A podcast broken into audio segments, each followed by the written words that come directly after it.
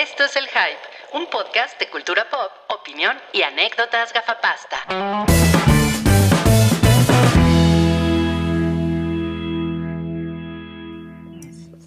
Buenas noches, querido público.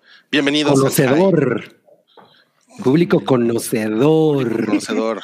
De finos gustos. Bienvenidos al Hype, nuestro episodio 468. Estamos transmitiendo en vivo desde Televisa San Ángel.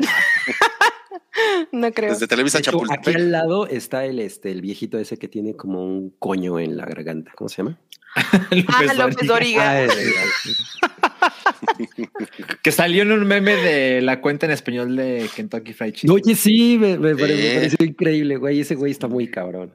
Seguro ni saben quién es, ¿no? Y, pero pues, Seguro. se parece, ah, yo, se parece, sí sabe. Pero sí, yo creo que es el mejor community manager del planeta, ¿eh?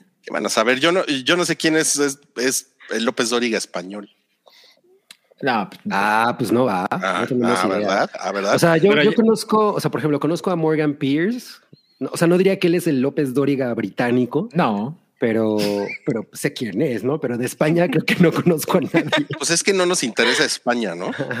Esa es la realidad. Continente horrendo. Un saludo a las personas que nos ven Continente, desde, desde país España. horrendo. Estamos transmitiendo desde la Ciudad de México y el Estado de México. En el, desde el la Estado de México, Tenochtitlan. para, para los que no sepan, el, el, el, Estado de México va dos meses atrás del calendario. Por eso, Yami Out tiene puesto todavía el árbol de Navidad. Ah, es por eso. Sí. Sí, acá todavía es Navidad. Mm, Por si gustan venir acá. O sea, todavía hace frío, ¿no? Sí, Pero si todavía son, hace frío. son dos meses, o sea, ya va a ser Navidad. Ajá, es que el 16 de árbol se pone antes. No mames. ah. Oye, ¿tus No, regalos pues, del 14 de febrero te los pusieron abajo del arbolito? Nadie me regaló nada de. Ay, güey, no, silencio incómodo. Así No te preocupes, a mí, a mí tampoco. A No, mí espera, tampoco. sí, mi mamá me regaló un chocolate. A ver, espera. A ver, un chocolate. Allá hay regalos. Está súper. Nada, pero son props. Chécate, me regaló este chocolate súper mórbido. Que ya casi me acabo, pero bueno. Mórbidos chocolates. Ay, qué rico. Chocolates mórbidos. chocolate bueno. Cuatro sellos. Cuatro sellos. Ay, sí, qué pedo. No, chocolate cuatro único- sellos. Mira, te- te- tengo que decir una cosa, Yamiao. Lo único es que si la gente, por ejemplo, dice, ay, cu- ¿cuál fue el último episodio del hype? Y ve el thumbnail en el árbol, van a decir, no, pues ese fue en diciembre. O sea, yo creo que. Es- no mames, Desde no han diciembre no actualizado desde diciembre. Exacto. Bueno, Pues mira, eso, eso puede ser un, un buen pretexto para que Yamiao ya deje su pendejada de tener el árbol de Navidad puesto en febrero. Pendejada. Además, está, Wow. está vestida como integrante de My Chemical Romance. ¿Por qué? Ah, no, de Panic at the Disco, ¿no? ¿Así? No a, mí, sé. a mí se me hace como de RBD, pues estoy muy mal. No. Cada quien habla, pues no sé, de lo que. Sabes que. Rui, Rui tiene VIX. Sí, a huevo, a huevo, tengo mi suscripción. La, compré la anual. Oigan, bueno, esa es Yamiao Dawson. ¿Por qué eres Yamiao Dawson? Ah, pues porque, bueno, ya más adelante van a saber por qué, pero sí, me identifico con ese nombre. Es, Ok, es- es bueno. una referencia clara. Eh, sí, es muy clara. Para mí, para mí no es clara, pero está bien. Vamos a, vamos a dejarla ahí en las sombras. Eh, hoy Salchi se llama Telésforo. De hecho, yo soy Telésforo. Ajá. Ah, perdón, hoy Telésforo se llama Salchi. Está súper Les foró confuso como él mismo. Ajá. Ok, eh, Hoy soy ¿Cómo Telésforo. Telésforo? Estoy bien, estoy bien. Este, me da mucho gusto verlos. Hay muchos temas chingones. Hay muchos temas para empezar. Muchos. Hay muchos, hay muchas Y hay cosas de las que vamos a hablar. Entonces, Sí, creo que va a Hay temas bueno. chingones, hay temas no tan chingones, como siempre. El relleno. El relleno. Nos, sí. nos pagan por minuto, entonces. Hay un, hay un pendejo aquí de esos, de esos que le ponen escape así de Mm, pasando cerca de mi casa. Sí, no, no, sí, No. Bueno, ni modo. Eh, tenemos también a eh, la presencia de Cabri Pocket.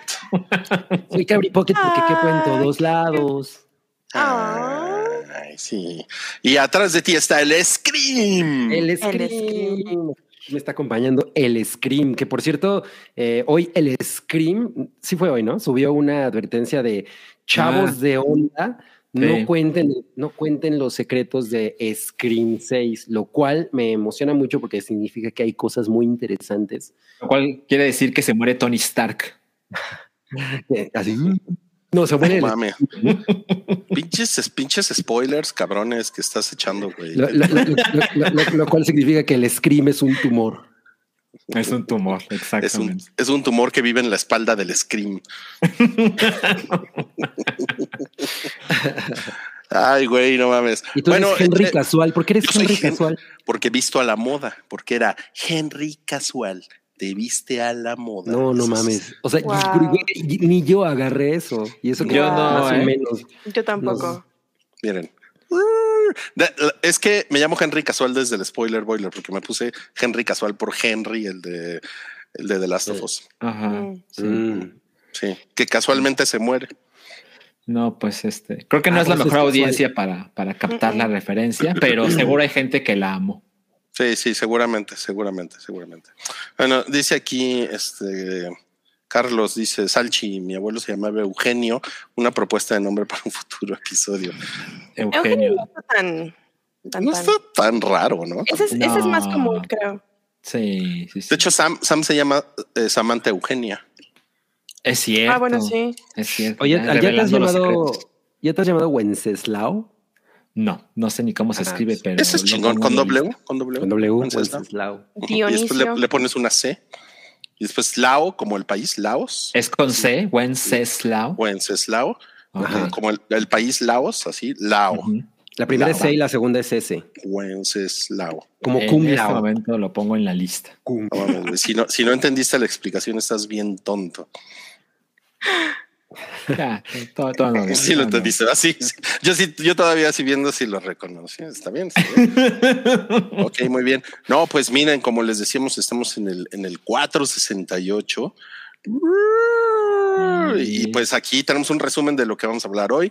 Vamos a hablar de, de- del, de los caca- del señor de los cacahuates Kakang, que es el nuevo malo del MCU.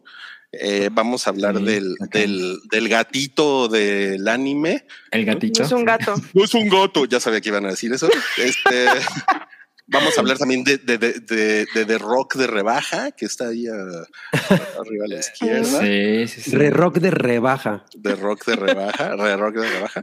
Vamos a hablar también de unos chavos guapos que salen en una película turca. Sí, sí, sí. Y por ahí vemos a Julian Moore a sus Ujú. 62 años, Wow. pegándose, pegándose unos Uh. picoretes con un señor. Con John de 80 Lithgow. Con John Lithgow, sí. No mames, se ve espectacular. Pues se ve muy bien. Se ve bien la, la, la, la canija, ¿no? Este, Muy ya bien. les, Esa mujer ya es les platicaremos de eso. Ay, Y sí. pues miren, queremos, queremos empezar esta emisión con lo que le llaman la, el primer vistazo a eh, Harley Quinn en la segunda parte eh, del Bromas. Y pues eh, esto es, lo- esto es lo que puso Lady Gárgaras en su, en su Twitter. Puso, a ver si lo, a ver si lo digo bien, Cabri. Folie adieu. Ah, sí, sí es cierto, ¿eh? Fui yo. Sí, adieu. Fol- Folie adieu. Ajá. Eh, no, me- no me acordaba que se llamaba así. Sí. Em, qué cagado. A ver, qué, a ver cómo le ponen aquí, ¿no? ¿Qué, qué, qué quiere decir esto? Yo ni sé. Es como locura de dos, ¿no? Le van a Lo- poner el Joker enamora 2. Ay. Gran nombre. Te A la huevo. compro. Enamorados está increíble. Sí. Ya. Ah, A- Ahorita los de Warner así. Tuc, tuc, tuc, tuc, tuc. Ese pinche teléfono es un genio. Hacienda ese hombre. No, pues ¿qué, le- qué les pareció? Eh? ¿Les gustó? Se ve bien, Pues, ¿no? A mí me da O sea, igual, la verdad. Es que esta foto no dice Sí. mucho, ¿no? Ajá. Obviamente es, es, es así como para ir calentando todo el pedo y pues es lo mismo que pasó en la campaña original del Bromas, ¿no? Que, que salía Joaquín Phoenix como el Bromas así la mitad de la cara y ya todo el mundo... "¡Ah!", O sea, bueno, es- hicieron como un shooting de él maquillándose. Ajá, Creo que era Mm, mucho es más cierto, bizarro. Bueno, pero es- ese fue muy sorprendente, la verdad, Gabriel. Tienes que aceptarlo que fue un buen Ujú, sí. movimiento de marketing. No, no, o, o sea, por eso digo, y, y eso también, o sea, creo que ya verlos así está, o sea, es, es una cosa sorprendente, ¿no? Además es como un, es como una imagen que rara vez vemos como de Lady Gaga, ¿no? O sea, casi siempre sale como más glamurosa en las películas y todo, pero, Claro. pero aquí se ve mucho más crudo su look, entonces eso está Ujú. chingón. Ay, mira, Dice el Darian Bromas Diario de una Martínez, que, sí, exacto, que se podría llamar el bromas diario de una pasión. Y también esta está buena de Iván Mil, quien A dice ver. que se podría llamar los bromeados. Los bromeados. Está bien, está bien. Iván. Mira, ya, ya nos dijo George Rock and Roll que FOIA-2 se, refi- se define como un trastorno mental idéntico o similar que afecta a dos o más personas, generalmente miembros de una familia cercana. Oh, ya ves. Mm, O sea, que hay una George- científica. Sí le entra a la Wikipedia. Oye, yo también le entro a la Wikipedia. Es, es bien padre perderse por el agujero de conejo. No es algo, el agujero de conejo de la Wikipedia.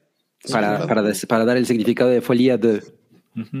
Gracias a George Rock and Roll. Roqueas, George Rock and Roll. Em, tenemos un super chat. Este es de Mick SG, que se está adelantando a uno de los temas, obviamente. Nos Sí. puso qué chafa el show de medio tiempo del SB. el Me Bowl, durmió más que el Coldplay. Coldplay. Él, él también escribe Blackpink aparte, ¿no? Sí, yo creo. Blackpink. Es justo lo que pensé. El partido fue Uf, Maomis. By the way, disfrutó mucho, disfruté mucho el de Lady Gargaras. Ok. ok. Ah, de cuando estuvo ella en el, en el medio tiempo, ¿no? Me imagino. Por eso venía. Es, es razonable que tema. lo digas ahorita. Ajá. Ajá.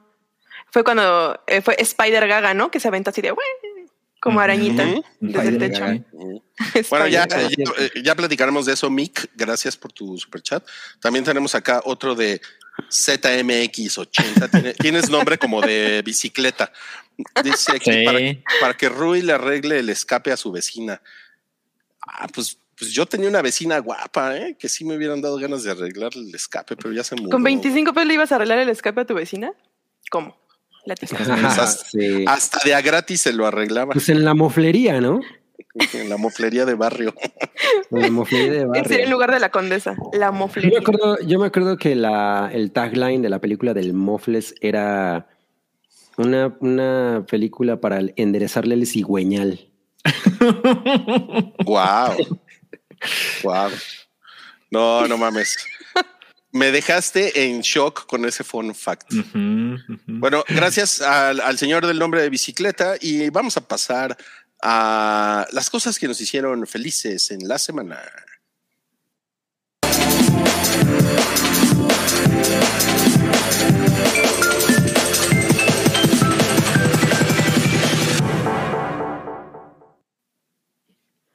Muy bien, vamos a empezar con esta sección que nos llena el corazón de buenas vibras. Y pues vamos a empezar con Cabri, que lo que le hizo feliz en la semana fue que, que Mm. vio a Café Tacuba. Sí, sa- sa- salió, salió Rubén Albarrán y empezó. y dijeron, ya no vamos a cantar la de Ingrata porque se ofenden. Que es de la ingrata.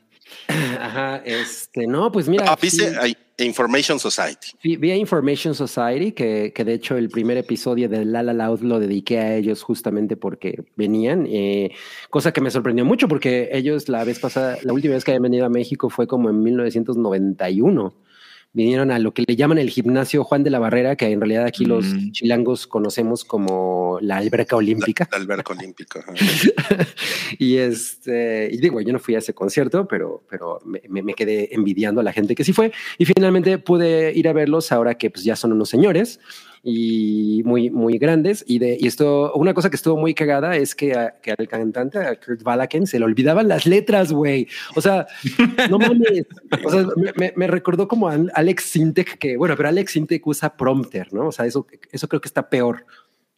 O sea, Kurt, Kurt Balaken de plano cantaba una, una parte, eh, o sea, las estrofas las cantaba a destiempo, entraba tarde, eh, cantaba unas antes de, de- cómo iban. Entonces dije, órale, este, este güey an- an- anda, echan- anda echando su propia fiesta, ¿no? Se le fue completamente el pedo. Pero me la pasé muy cabrón, fue, fue en un salón eh, básicamente dedicado al- a, los bailongos de salsa y merengue y demás. Y, y estoy muy cagado porque en este concierto en especial, sí iba gente que- de mi generación. O sea, todos eran así, ya sabes. Eh, o sea, te los, me los imaginaba a los güeyes en la secundaria, pero son la misma persona, pero ya en grande, ¿no? Así Ah, claro. Mm. Ya como ya pelonas hasta acá, pero con el, con, con el, el- con la- el cabello hasta acá y las chamarras negras. Yo decía, güey, está haciendo un chingo de calor aquí adentro, ¿cómo andan con chamarras negras, no? Y, y, y pues todas así Pues como- era, pues era para mantener el look under, güey. Claro, claro. Sí, o sea, era totalmente el look de Londres. A diferencia, por ejemplo, de lo que de pronto pues, podíamos ver en Muse, que pues había mucha gente más joven, digamos. No, aquí no, güey. Todo, todo mundo era, estaban ya superando los 40, lo cual me pareció muy cagado. Y, y yo sí canté, iba, fui solo y canté muy cabrón así en voz alta, me valió absoluto. Como siempre. Pito, ajá, exacto. Me la pasé muy cabrón y me regresé caminando a mi casa, lo cual fue increíble. ¿Y cuánto duró el show? Mm, como una hora y media. O sea, Pues, y- y- caminando desde el Foro Sol, estás cabrón. güey. no, No, fue del salón de. Maraca. ¿Cuál fue? Ya sé, ya sé, estoy chingando, estoy chingando. ¿Cuánto tiempo es a tu casa? Nada, pues como Seis media horas. hora. Como seis, seis, seis. Seis horas.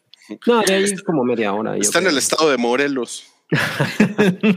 Pero estuvo, estuvo mucho mejor de lo que esperaba, ¿eh? Sinceramente. O sea, mm, mm, les tengo que confesar que ya me estaba enfermando yo de gripa porque todavía de hecho tengo como ahí un poquito de, de, de mormado. Eh, pero justamente el domingo empecé y en la noche, porque eso fue el domingo en la noche, eh, no tenía yo boletos. Entonces como que sí dije, "Ay, ya mejor no voy, güey, no me siento bien. Pero estaba ya así en mi sillón y dije, no, güey, o sea, mañana me voy a estar arrepintiendo y ya me ha pasado en otras ocasiones, ¿no? Y no vuelvo a hacer esa pendejada. Entonces me fui así, de, me, me puse mi chamarrita así tranqui y dije, pues mira, sí. Te fuiste a contagiar a los viejitos. Exacto. No mames, Mala onda. irresponsable, güey. Y A ver, te, este, te, te pone aquí John Z que si todos olían a pomada. Sí, exacto. Ol- Olían la emulsión de Scott. Emulsión de Scott, no mames, güey. Ese, ese fue un, ese fue un buen tema. Ay, a mí me ta- gustaba un chingo cómo olía la pomada a la campana. Y también Mira, Jorge no- Díaz, obviamente dice, Cabri, ¿ya viste que viene de Peche Mode en septiembre? Sí, no, por supuesto. Y la verdad es que no me interesa en para nada ir a verlos. O sea, es que la verdad, o sea, he dicho que las últimas cuatro giras neta parece que son una banda de covers, güey. o sea, la, la última vez que vinieron, que fue por Spirit, eh, Chocomiao me, me, me, me- me había dicho, oye, ¿qui- ¿no quieres ir a ver Depeche Mode? Y yo, no, es, es- es de mucha pena. Eres, eres un fan muy resentido, Cabri. No, no soy un fan resentido, soy, soy, soy un fan que dice, güey, o sea, si, si ya no la arman chingón en vivo, ¿para qué? ¿No? O sea, ¿para qué? Ok, ok. Bueno, está bien, Sí. seré respetuoso. de- de- Entonces, no, no, no, no me emociona. Afortunadamente pude verlos en sus momentos en los que eran una banda muy cabrona en vivo. Ahorita no lo son. Oye, Cabri, pero encima de la gripa te la pasas. Fuiste feliz. en- Ah, muy cabrón. Y, y muy cabrón. Y de hecho, no, o sea, no estuve ni estornudando ni nada. Fue una cosa muy curiosa. Nada más me eché una coquita porque pues ya ven que no estoy bebiendo nada de alcohol y no tenían cerveza sin alcohol. Entonces nada más me bebí una coquita. Ah, era el, el foro más o menos parecía como alguna vez fueron al, al Salón 21, como que Sí. tenía más o menos esa misma vibra, como Chiquito. Ajá, chiquito, dos pisos, así, bastante cool. O sea, ahí donde estaba yo veía perfecto. ¿El Salón bailaba 21 es el que estaba en perfecto. Polanco? Ah, Ajá, sí. exacto. Que, que yo ahí vi un buen de bandas Crystal. Castles y Golf. Bueno, Rap en el nuevo Más, Polanco, Salchi. El nuevo en el- Polanco. sí. Ah, exacto. Yo ahí vi a Beirut. No mames. Órale. Eh, ajá, ya iba a ser un chiste muy malo geográfico. Chingón. Eh, ¿y ¿Ya, te arrepentiste, Roy? Sí, me arrepentí. Ah, guau, Y- muy bien. Lo Yo aplaudo. vi ahí, a- ¿cómo, cómo se llamaban estas señoras? Alabama Shakes. Shakes. Ah, sí, Ajá. sí, sí. Alabama Shakes. Pues yo ahí había Zoé una vez. No, pues, Y nos- nada más fui por, fui chingaste por trabajo. Sí, que me los cogía todo. este, Pero ok. y bueno, el siguiente concierto al que voy a ir es el de Blondie. Ahora sí voy a ver a Blondie, por fin. Mm, Muy bien. El de Güeri. No, pues ya nos El de Güerita, Güerita del concierto. Ujú. Güerita. Muy bien, pues vamos a pasar a la siguiente selección sabrosa de lo que nos hizo. Espérate, alguien puso esa foto, pare- eh, John Z puso esa foto, parece una escena de Neo de Matrix peleando contra el acertijo de Jim Carrey. No mames, bien ahí. Es muy cierto. Sí, ¿eh? Es muy, muy Ay, qué cierto. chingón. Vamos, vamos a darle ahora espacio a Salchi. No ¿A se llama así. Eh, Perdón, Telésforo. A Telésforo. quien lo, lo- lo hizo feliz el, el anuncio el, o pseudo anuncio de la película de Mario Bros. en el Super Bowl. Sí, eh, solo duró pues, 30 segundos, ¿no? Pero está lleno de chingos de referencias que me hicieron pensar, no mames, creo que creo que sí llegó a buenas manos la película. Creo que es la primera vez, o sea, el, póster me ha gustado, el trailer me gustó, bueno, ya van dos trailers, pero, pero siento que este eh, tiene una vibra que como que me hace pensar que la gente que está detrás de la, de la producción de la película tiene en mente un chingo de referencias que pueden hacer mucho más entretenida la película. Eh, por ejemplo, o sea, el show, o sea, el, el jingle musical que cantan en, en este pseudo comercial es el del show de televisión de hace tres décadas, ¿no? Que era live action, ¿no? Ajá, exacto. Que era terrible. Yo realmente no lo tengo cariño, pero recuerdo el, el tema. El tema. Eh, por ejemplo, tiene la camioneta que, que- maneja Mario, eh, tiene la tipografía del juego que es New Super Mario Brothers, que es del Nintendo 10 para acá. Eh, y hay un mapa por ahí que se ve en el, comercial y tiene chingos de nombres así. Hay una calle que se llama Link, la Link Street de Legend of Zelda. Tiene la avenida Hanafuda. Hanafuda son las tarjetas con las que realmente empezó Nintendo. Eh, cuando, cuando inició la empresa, evidentemente no es de videojuegos, porque hay otra avenida en el mapa que se llama, bueno, la calle 1889, que es el año en que se fundó Nintendo, ¿no? Entonces, esta clase de cosas me hace pensar que, que va a estar la película llena de esta clase de referencias, pues para los fans más, más hardcore. Y hay un chiste ahí bobo de, hay una mujer a la, que, a la cual hacen ese servicio de plomería y dice, ah, eh, lo único que no donarán esas personas será tu cuenta bancaria, que es un chiste súper pendejo, pero creo que está bien ejecutado. Y bueno, no sé, o sea, con esos 30 segundos me bastaron para estar aún más interesado. Y, por ejemplo, al final te manda un sitio web y te dicen que vayas a la World Wide Web a visitarlo, así de nuevo la, la referencia noventera. Y hay un teléfono, y en el teléfono yo no marqué, pero pues googleé y resulta que el teléfono sí eh, es un teléfono real y quien te responde es la voz de Luigi, ¿no? Que dice que son capaces de, de tomar cualquier empleo de plomería, no importa el tamaño, y luego dice que incluso van a mansiones. Entonces, evidentemente es una referencia de Luigi's Mansion, que es un videojuego de Nintendo GameCube. Entonces, bueno, este, todo eso me hace pensar que, que pues contra todas mis dudas, creo que la gente de Illumination lo ha hecho bastante bien y pues solo falta esperar el estreno. El estreno creo que es el 7 de abril, eh, por lo menos en los Estados Unidos, no estoy seguro de la fecha de acá. Entonces pues ya falta muy poco, ojalá ya no haya un trailer más, ya con esto es suficiente. Y pues sí, ya estoy completamente on board. Este, si la película es una chingadera, me va a doler. Y si nos va bien, pues me la va a pasar poca madre. Pues como que no hay nada que perder, ¿no? Yo, yo no creo que vaya a ser una chingadera. No, yo no creo que vaya a ser una chingadera. No. O sea, Pues sí, yo creo que difícil. cosas que perder. O sea, claramente esto puede ser el inicio de una franquicia y pues a lo mejor aquí se acaba, pero bueno. O sea, sí, yo estoy de acuerdo. No, Realmente no creo que sea una chingadera. Este, creo que va a estar de me para arriba, ¿no? sí, además el guion es de Charlie Kaufman. Ah, no. No mames, qué asco. claro. Dirigida por Chang-wook Park. Por Chanchun Chic. Ay, no mames. Ok, ok. Muy bien, bueno, pues entonces eso fue lo que hizo feliz a Salchi en la semana. Y yo tengo que decirles que a mí lo, a mí lo que me hizo feliz es que he estado, he estado nerdeando asquerosamente toda la semana con, con el nuevo Bing, que le, le hizo la trastada a Google bien cabrón. Eh, se les adelantó en la, en la guerra de los buscadores de inteligencia artificial y pues eh, Microsoft Bing se asoció con OpenAI, que son los, los creadores de ChatGPT.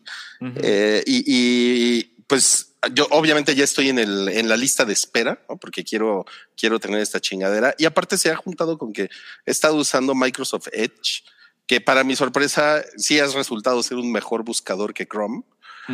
Eh, está, está muy bien, está más ligero y además está construido con toda la tecnología de Chrome.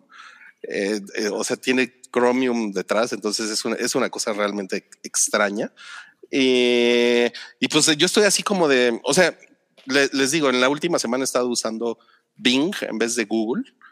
Y la verdad es que ha sido una, ha sido una muy buena experiencia y estoy como muy prendido porque desde diciembre, bueno, salió el 30 de noviembre ChatGPT, pues yo he estado ahí como muy, como muy clavado con todo eso y este platicando con mi, con mi nueva amiga la inteligencia artificial, eh, usándola y todo. Entonces sí, como que tengo, ten- tengo muchas ganas de ver qué chingado se va a poder hacer aquí.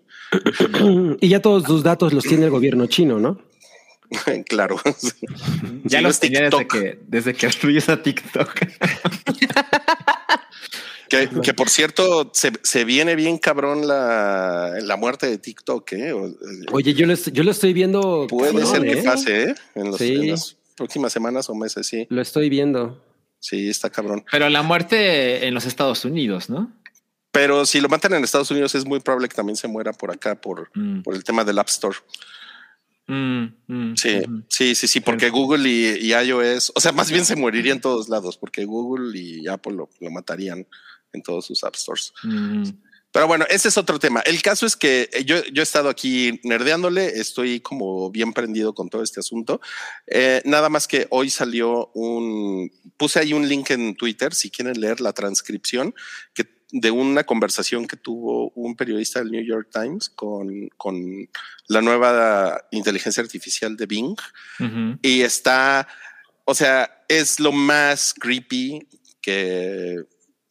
No mames, está perturbador. Está O sea, yo, yo- yo muy, lo que no entiendo es por qué seguimos avanzando con estas cosas si ya, si ya tenemos ese documento histórico que se llama Terminator. Güey, está cabrón, está cabrón porque justamente es como un Skynet que se está, que se está formando por ahí. Y, y- y este güey, después de tener esa conversación, eh, escribió un editorial en el que dijo que está francamente preocupado con lo que pueda pasar con el nuevo Bing, así a ese nivel.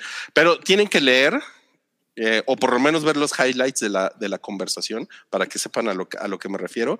Pero sí es una cosa la, la inteligencia artificial se, o sea, se sinceró a tal grado de decir, pues que básicamente quería causar caos y destrucción. Wow. O sea, es una cosa que está, está No muy, mames. está muy loco, güey, está muy pinche loco. Pues yo Entonces, solo quiero bueno. decir que yo siempre recuerdo cuando Rui me dijo, ya tengo mi invitación a Google Plus. Claro. no, pero antes de eso eh, fue Google, Google Wave. También yo estaba así con. ah, yo usaba Google Wave. no ¿Alguien se acuerda de Google Wave? Yo andaba así Sí. también. de, Eso, eso sí me emocionó. No, no mames, son, son mamadas que, pues, eh, son mamadas que pasan. Pero esto, es- pero esto viene, esto viene bien cabrón y pues ahí, ahí, ahí nos dirán, ¿no? Ahí nos dirán, chavos. Sí. ¿Qué, qué Oigan, Bing, bueno. Bing, o sea, son los mismos que hacían el- los helados? Los helados, Sí, claro, los claro. helados. Sí. Ahora hacer inteligencia artificial. Nada más, tre- nada más tres señores de 55 años me hicieron ese chiste en Twitter en la semana. Me imagino. Oye, pero esto fue, esto fue lo que te puso feliz. Es que es- puta, estoy, bien- es, es que estoy bien obsesionado con todo el pedo de la inteligencia artificial. O sea, estoy así como nerdeándole, buscando artículos y no, bien, bien chingón. Sí. Mira, a mí me parece interesante, pero lo, lo que me aleja es toda esta cantidad de gente de, ah, es que soy un experto y te voy a enseñar, ¿no? Entonces Ajá. toda esta vibra de, pues, de farsantes que ahora se venden como no, sí, la inteligencia artificial y bla, bla, bla, bla, bla, y ChatGPT, es la parte de que me da un poquito de asco. Entonces, Pues sí. o sea, entiendo el avance y también, pues también como que el posible caos y apocalipsis pues, también tiene su onda encantadora de, ah, pues quiero saber más, ¿no?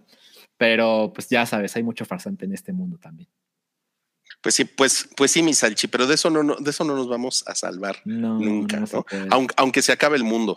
Y ahora sí vamos a pasar a lo que hizo feliz a Yamiau bebé. Ya, oh, ya entendí por qué te llamas Yamiau Dawson. Ahora entendiste. Muy bien, te tardaste. Cuéntanos, fuiste a ver Titanic. ¿Te, te Sí. lanzaste a la capital como te, como te No, dije? afortunadamente en mi pueblito mágico había salas ¿Qué? IMAX en 3D. ¿Hay cines dije, allá? "Wow". ¿Hay cines? Hay cines, cine? hay cines. Entonces me fui a la sala de cine más grande de mi ciudad, que es la IMAX, en Cinépolis, y me fui a verla. Eh, y casualmente fui el 14 de febrero, entonces, ah. Y pues bueno, como les había platicado en el hype anterior, yo no había visto esta película en el cine, entonces, pues fue mi primera experiencia. Y, wow, de verdad, s- estaba yo fascinada, parecía niña chiquita, de verdad, me pareció increíble. A pesar de ser una película que pues ya había visto yo muchas veces, eh, pero únicamente pues en formato casero, ¿no? O sea, en Oye, VHS o, y- o en DVD. ¿y de, de qué trata? Pues es como Romeo y Julieta, pero con un barco que se hunde. Ahí, le está, Bueno. ahí le, le está diciendo Rose, ay, tu, tu, tu álbum del mundial. Les enseñan sus tarjetas del mundial Ay, tienes al Messi, perro. y el otro así de, Eh, bueno, entonces este, me fui a ver la película. Además, que la persona que me acompañó a ver la película es este, es el fan más cabrón que conozco de la película Titanic. O sea, es su película favorita, lo cual me parece algo eh, mm, curioso, ¿no? Perturbador. Perturbador. Ya había visto él esta película diez veces antes en el cine, entonces, pues, yo dije, no sé ahora qué espera que pase, pero bueno. Eh, me pareció increíble poder ver esta película en un formato tan grande y en 3D, creo que vale muchísimo la pena. Se ve que hicieron muchas remasterizaciones de la película que yo creo que se ve excelente. Y algo que yo no había podido experimentar cuando la veía en casa es de verdad esa inmensidad que sí te hace sentir el verla en el cine. O sea, ver el Titanic en un formato tan grande, sí es, o sea, sí es espectacular, sí es abrumador. Hay escenas que de verdad se sienten claustrofóbicas, o sea, cuando están todos como ya está a punto de hundirse y están todos en la parte de arriba y, y se ve hacia abajo, o sea, de verdad da vértigo. Sí, no era claustrofobia, era vértigo. Eh, eh, hay escenas en donde, además, el sonido estaba súper cabrona, o sea, había muchas partes en las que de verdad me asustaba el sonido, ¿no? Entonces, como que fue una, una experiencia como inmersiva y al Titanic ya como que lo pude ver como un personaje más de la película, o sea, como si fuera un monstruo, como si estuviéramos viendo las últimas horas de agonía del monstruo, ¿no? Porque ruge, se queja, hace un desmadre mientras miedo, increíble, la pasé muy bien. Y algo que me comentaba la persona que es que cuando como ustedes habían comentado, pues había mucha gente eh, pues, interactuando algo de todos, ah, se usaban, ¿no? Ah, o llorando, ¿no? Todo ese tipo de reacciones y en menor medida, pero también yo pude experimentar eso porque la gente se seguía, no sé si las personas que fueron no la habían visto, las veía como un grupito de amigas y yo escuchaba cómo estaban sollozando, o sea, dice, güey, qué increíble, o sea, como que pude vivir pero muchos años después, ¿no? Y, y me obviamente volví a llorar. Y no sé, o sea, si ustedes son de los que tampoco han visto esta película en el cine, les recomendaría que fueran a verla en el formato más grande que vean y eh, en 3D porque sí vale muchísimo la pena. Wow. Oye, Salchi, tú la viste también, ¿verdad? También la vi. Yo solo he visto Titanic una vez en el cine, que fue el 6 de enero de 1998. Y pues me gustó un chingo, ¿no? Obvio. Yo tenía casi 12 años. Y pues fue el fenómeno global, ¿no? De, hecho, esa película, pues, pues, para mí tiene algunos anécdotas curiosas. O sea, es la primera vez en el cine que vi una mujer desnuda. Y, y, recuerdo que evidentemente la vi con mi mamá y la vi con mi hermano. Y cuando sale, sale Rose desnuda, eh, o sea, volteé a ver a mi mamá así como, wow, ¿qué está pasando? Y recuerdo que mi mamá no volteó de ninguna manera conmigo. O sea, ella vio fijamente la pantalla y dije, ah, ok, ¿no? Este, no sé si se está haciendo la cool, ¿no? O qué, pero sí vi mucha gente porque había otros adolescentes en, en, la sala y estaban así de, los papás le estaban tapando los ojos, ¿sabes? A mí no me pasó. Y este, y recuerdo que eso fue, o sea, posiblemente había pasado antes, pero esa fue la película con la que yo me enteré de los premios Oscar, ¿no? Porque el desmadre era pues, por todos lados las múltiples nominaciones. Y me llamó la atención y desde ese entonces veo los Oscar todos los años, ¿no? Eh, y sí vi la ceremonia de no mames, o sea, de James Cameron de güey, ya ni te bajes, ¿no? O sea, solo quédate el siguiente premio. Y recuerdo que los premios también los pasaban bastante tarde, o a lo mejor era nada más que pues, yo era un niño, entonces me iba a dormir más temprano que, de, pues, que ahora. Entonces recuerdo que, que la ceremonia me pareció eterna. Y sí, evidentemente la película es espectacular, es no mames, es increíble cómo funciona tan cabrón incluso hoy. Y se ve espectacular, eh, la remasterización en 4K es de no mames. El 3D también funciona increíble. Y pues sí, o sea, si alguien no la ha visto en cine o hace mucho que no la ve en cine, es inmensamente recomendable. Está cabrón. Es, es una película súper divertida. El romance funciona espectacular. Eh, la producción, no, no, no mames. Eh, pasaron cosas como, por ejemplo, cuando la viejita dice, han sido 84 años. Y yo creo que hay toda una generación de personas que no tienen ni puta idea de dónde salió el meme. Y es, una película tan vieja que funciona tan cabrón ahora, que además ha permeado de maneras múltiples en, en, la cultura popular. O sea, eh, hay en The King of the World la escena donde ellos están en la punta del barco y abren los brazos. No, no mames, este hasta Avatar tiene tanto que aprenderle esa película, pero, pero sí, super vean. Oigan, pero sí le lloraron. Yo no lloré. Yo sí. Tú sí lloras. Salchi se hizo el duro. Yo siempre lloro. Ahora, no mames, la escena de los violines, no mames, nunca deja de ser un puto sufrimiento, ¿eh? Sí, sí, sí, esa fue una de las escenas en las que lloré justamente. Sí, claro, claro. Además de que la, la, canción es sumamente triste, las escenas que empiezan a pasar cuando está sonando esa canción, son desgarradoras. Sí, sí, sí.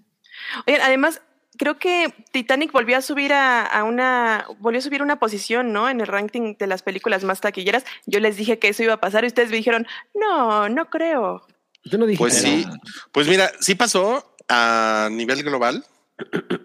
Ajá. pero fíjense que aquí en México, aquí en México no. ¿eh? La, la verdad y aquí está ya la taquilla pilla. Ah, ya pasándonos. No mames. Que no, que no sabemos ya, quién la presenta ¿Quién presenta la, taquilla pilla, cabri? La guacamaya tocaya.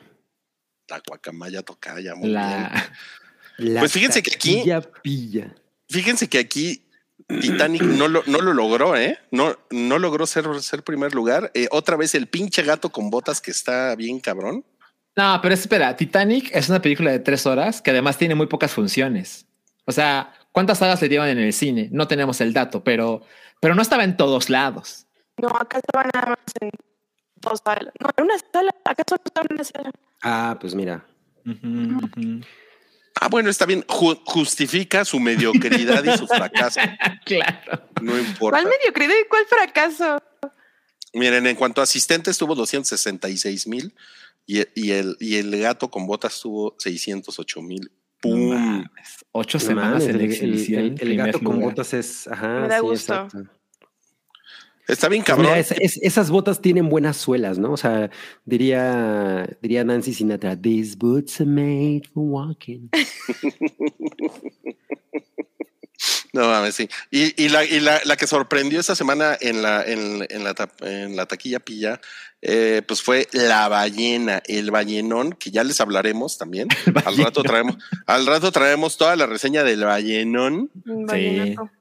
Mm, sí, y también. Estuvo cabrón, es una muy buena taquilla para una película turca. No, mames, es espectacular. sí, a mí también, yo también dije, no mames, órale, qué pedo.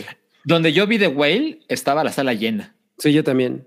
Ah, no, la mía, además, donde yo solamente la pude ver aquí en Cinemex porque Cinépolis no la estaba pasando, eh, porque sola, o sea, a partir de ayer Cinemex solamente está pasando la película de, de Ant-Man. O sea, no hay una sola sala que no esté pasando Ant-Man en Cinépolis.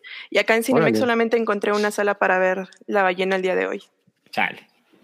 O sea, así se llama La ballena el día de hoy. Es correcto. Es, la secuela. La precuela es La ballena el día de hoy. La marvelización del Estado de México. No mames. Sí. ¿Saben qué? Yo, le- yo les voy a decir una cosa. Yo creo que se, que, que se llame la ballena Ajá. y que, y que saquen al señor tan cachetón en el póster. Ajá. Tiene Yo una creo que eso es- pil. Yo creo que eso es un, es un putazo. O sea, yo creo que es así como de, güey, tengo que ver este pedo. Está bien morboso. Y ver. Probablemente. Y, Probablemente. y todo el background del actor, ¿no? No, porque yo, yo creo que eso no lo conoce el público. Mucha gente. Bueno, sabe- es que sabes que mucha gente piensa que él de verdad este, está así. Se convierte en ballena. No, mucha gente de verdad piensa que está así de obeso. O sea, entonces Claro. pues, da el Mi- mi- morbo mi de ver a madre- ese Mi madre me preguntó, mi madre me preguntó que ¿a poco se puso así? Pues es que tenían décadas sin verlo. Exactamente. Desde la Claro. momia. Desde la momia. Lo cual me recuerda que, pero qué tal cuando robaba el Prián, callabas como momia, ¿no? Claro. Y No, no pues tercer lugar de Infelices para siempre. Que yo esa película siento que tiene como seis meses anunciándose. O sea, Es que sale en cada función de Cinépolis. en, todas las películas salen esos güeyes, ¿no? Además, siempre. Yo no sé ni de qué se trata, pero Eh, yo Paula le puso una, una nubecita triste. Ah, por es que son infelices. infelices. Sí. Pues es un matrimonio que se odia, ¿no? Básicamente. Pues sí. Ah, Con bueno, Adrián Uribe y lo, Consuelo lo normal. Ajá. Por, por, por lo que sé, lo normal, ¿no? claro. Bueno, a ver, tenemos un superchat de, de Rubicel, el que estábamos esperando. Dice Mm. Salchi, manda un saludo a Pachuca. Un saludo a Pachuca, patrocinado por Rubicel. Ay, qué chingón. Fue, un sal- fue un saludazo, ¿eh? Fue un saludazo. Saludazo. Y tenemos otro acá de Romacho. No, este léetelo tú, Salchi. A ver, manda 185 pesos. Muchas gracias. Dice, debo confesar que antes no congeniaba con lo turco que era Salchi, pero con el tiempo sus reseñas me han ganado. Wow. Salchi, si te patrocina un juego indie, podés dedicarle, aunque sea un minuto en hype. Sí, sí, como no, nos ponemos de acuerdo. Y, y ya, yo te prometo la reseña de un minuto del hype. Te prometo una reseña.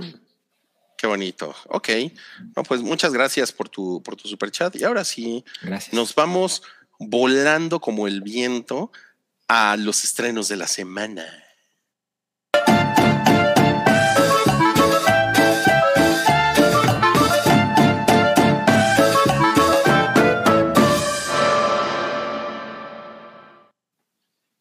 Ay, a los estrenos de la semana. Vamos a empezar con la serie del gatito, Agretsuko, temporada 5 en Netflix. Es la última temporada de. Ya, ya dijeron que es la última, ¿no? Sí, ya Es la la última. Eh, Yo no he visto la temporada 4. La, la verdad es que una cosa que me apagó mucho de la 3, que ya saben, a mí me, a mí me encantaba Gretsuko, pero cuando dejó de ir al karaoke, porque en realidad empezó a dejar de ir al karaoke, como que, pues, esa era parte cabrona de su personalidad, ¿no? Entonces ya Ujú. cuando de eso no pasaba, ya era como de, ah, pues... Y entiendo que ya no, o sea, que ya no puede funcionar el chiste tan, o sea, no, no hay más que exprimirle, pero pues como que ahí debe haber acabado, ¿no? O sea, digo, no he visto la 4, pero tampoco he escuchado cosas súper chingonas de ella, entonces, Ujú. mm, no sé. Yo sí vi la cuarta. así, ¿sí? ¿Y? ¿Qué tal?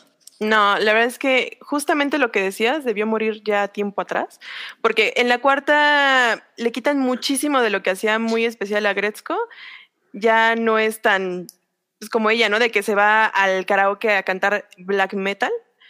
Este, y le meten como ya muchas historias de relleno, muchas historias como de romance. Entonces siento que empieza la serie y terminan exactamente lo mismo. O sea, se empieza a desarrollar y regresan al mismo punto del principio. Entonces, se me hizo como un desperdicio de temporada y ya, o sea, ahorita que sé que se estrenó el día de hoy la, última temporada, la verdad es que no, no ando tan prendida al respecto porque me dejó de encantar. Sí, a mí, me pasó un poco lo mismo. Y, y- y justo en la tercera temporada, a pesar de que hubo cosas que me gustaron mucho, eh, o sea, como que sentí que ya no tenía mucho rumbo. Mm. Entonces, ah, o sea, como que incluso perdí el hilo de la historia en algún momento, porque me acuerdo que eh, estaba poniendo como una tienda virtual, ¿no? Ella. Y tenía una amiguita, una cosa así, y también estaba el cuate este que era como un emprendedor. Ay, ese güey estaba de hueva. El que era como Mark Zuckerberg, ¿no? Ajá, exacto. exacto. Mm, sí, sí, sí, de hecho. Ay, estuvo de la Ajá, verga todo eso. y, y, y- y sí, o sea, no, no, no, no me acuerdo mucho de ella. O sea, el- es, es muy vago todo lo que me acuerdo de la tercera temporada. Entonces ya como, como que cuando salió la cuarta no, no le agarré el hilo, pero pues bueno, Mm. a ver si, a ver si lo retomo nada más por completista. Creo que lo, lo, lo que era muy chingón era como esta idea de una, una Godín, ¿no? Eh, claro. En anime y que, Kawaii. desca- de- y que kawaii, que descargaba sus frustraciones en el karaoke. y- Exacto. O sea, yo, creo que las dos primeras temporadas están muy bien. Sí. Muy bien. Y ya después como que ya no era tan encantador. Es que perdió como la esencia, ¿no? Se fue como desvirtuando y le metieron ya muchas eh, personajes e historias de relleno. Sí. No, pues qué mal, ¿eh? Creo Es que ya que no definitivamente, película. Ah, definitivamente este no es el gato chino con el que yo crecí. ¿eh? Ella es un panda rojo. es un No es un gato, es un panda rojo. El gato. Es un panda rojo. ¿Sí? De esos que cuando se asustan levantan sus bracitos así de ¡ah! Ah, y y esos esos- videos me encantan. Y en The Last of Us tiernos. tampoco hay zombies, Rui. ¿Qué? Y también levantan sus manitas así cuando se asustan. Algo- Son coliflores con patas. Exacto. No mames, qué chingón. Ok, bueno, entonces, bueno, tú, Salchi, nunca le entraste a Gretsuko. Yo vi las primeras dos temporadas y me gustaron, pero pues pasaron cosas en la vida que ya no le entré a la tercera. ¿Y qué está pasando? Y este, pues la verdad es que como que se, se fue haciendo un poco más difícil volver y luego también pasó lo mismo con la cuarta temporada, como que no escuché a la gente muy entusiasmada y la verdad es poco probable que vea la quinta temporada. Pues si no la ves, el Scream va a ir a, apuñalarte. No mames, qué manera de vender algo. No mames, el esquema va a apuñalar. Porque ahorita el miedo. stream está cerca de mi casa, entonces. Sí, sí, exacto, exacto. El No, pero Scream. ahorita anda en Nueva York, entonces no hay, no hay pedo. Ah, sí, sí, sí. En las Nueva Yorks. Ok, bueno, vamos a pasar al siguiente estreno de esta A ver. semana. Este es el estreno choncho de esta semana, que es El hombre hormiga y la avispa, Sí. Quantumania. Bueno, en realidad se llama aquí, esto es un hecho, A se ver. llama Ant-Man and the Wasp Quantumania. Sí, no le, no le pusieron título en español. Wow. ¿En ¿en serio? ¿Tal cual? Wow. Así se llama. Ant-Man ¿Y en. España?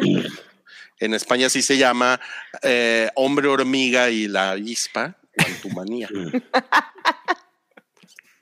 Muy bien. Hormigombre y avispona. Y pues miren, es una, es una película que inicia eh, la fase 5 de, del MCU.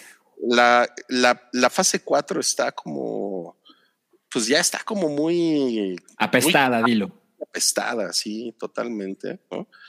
Y pues aquí...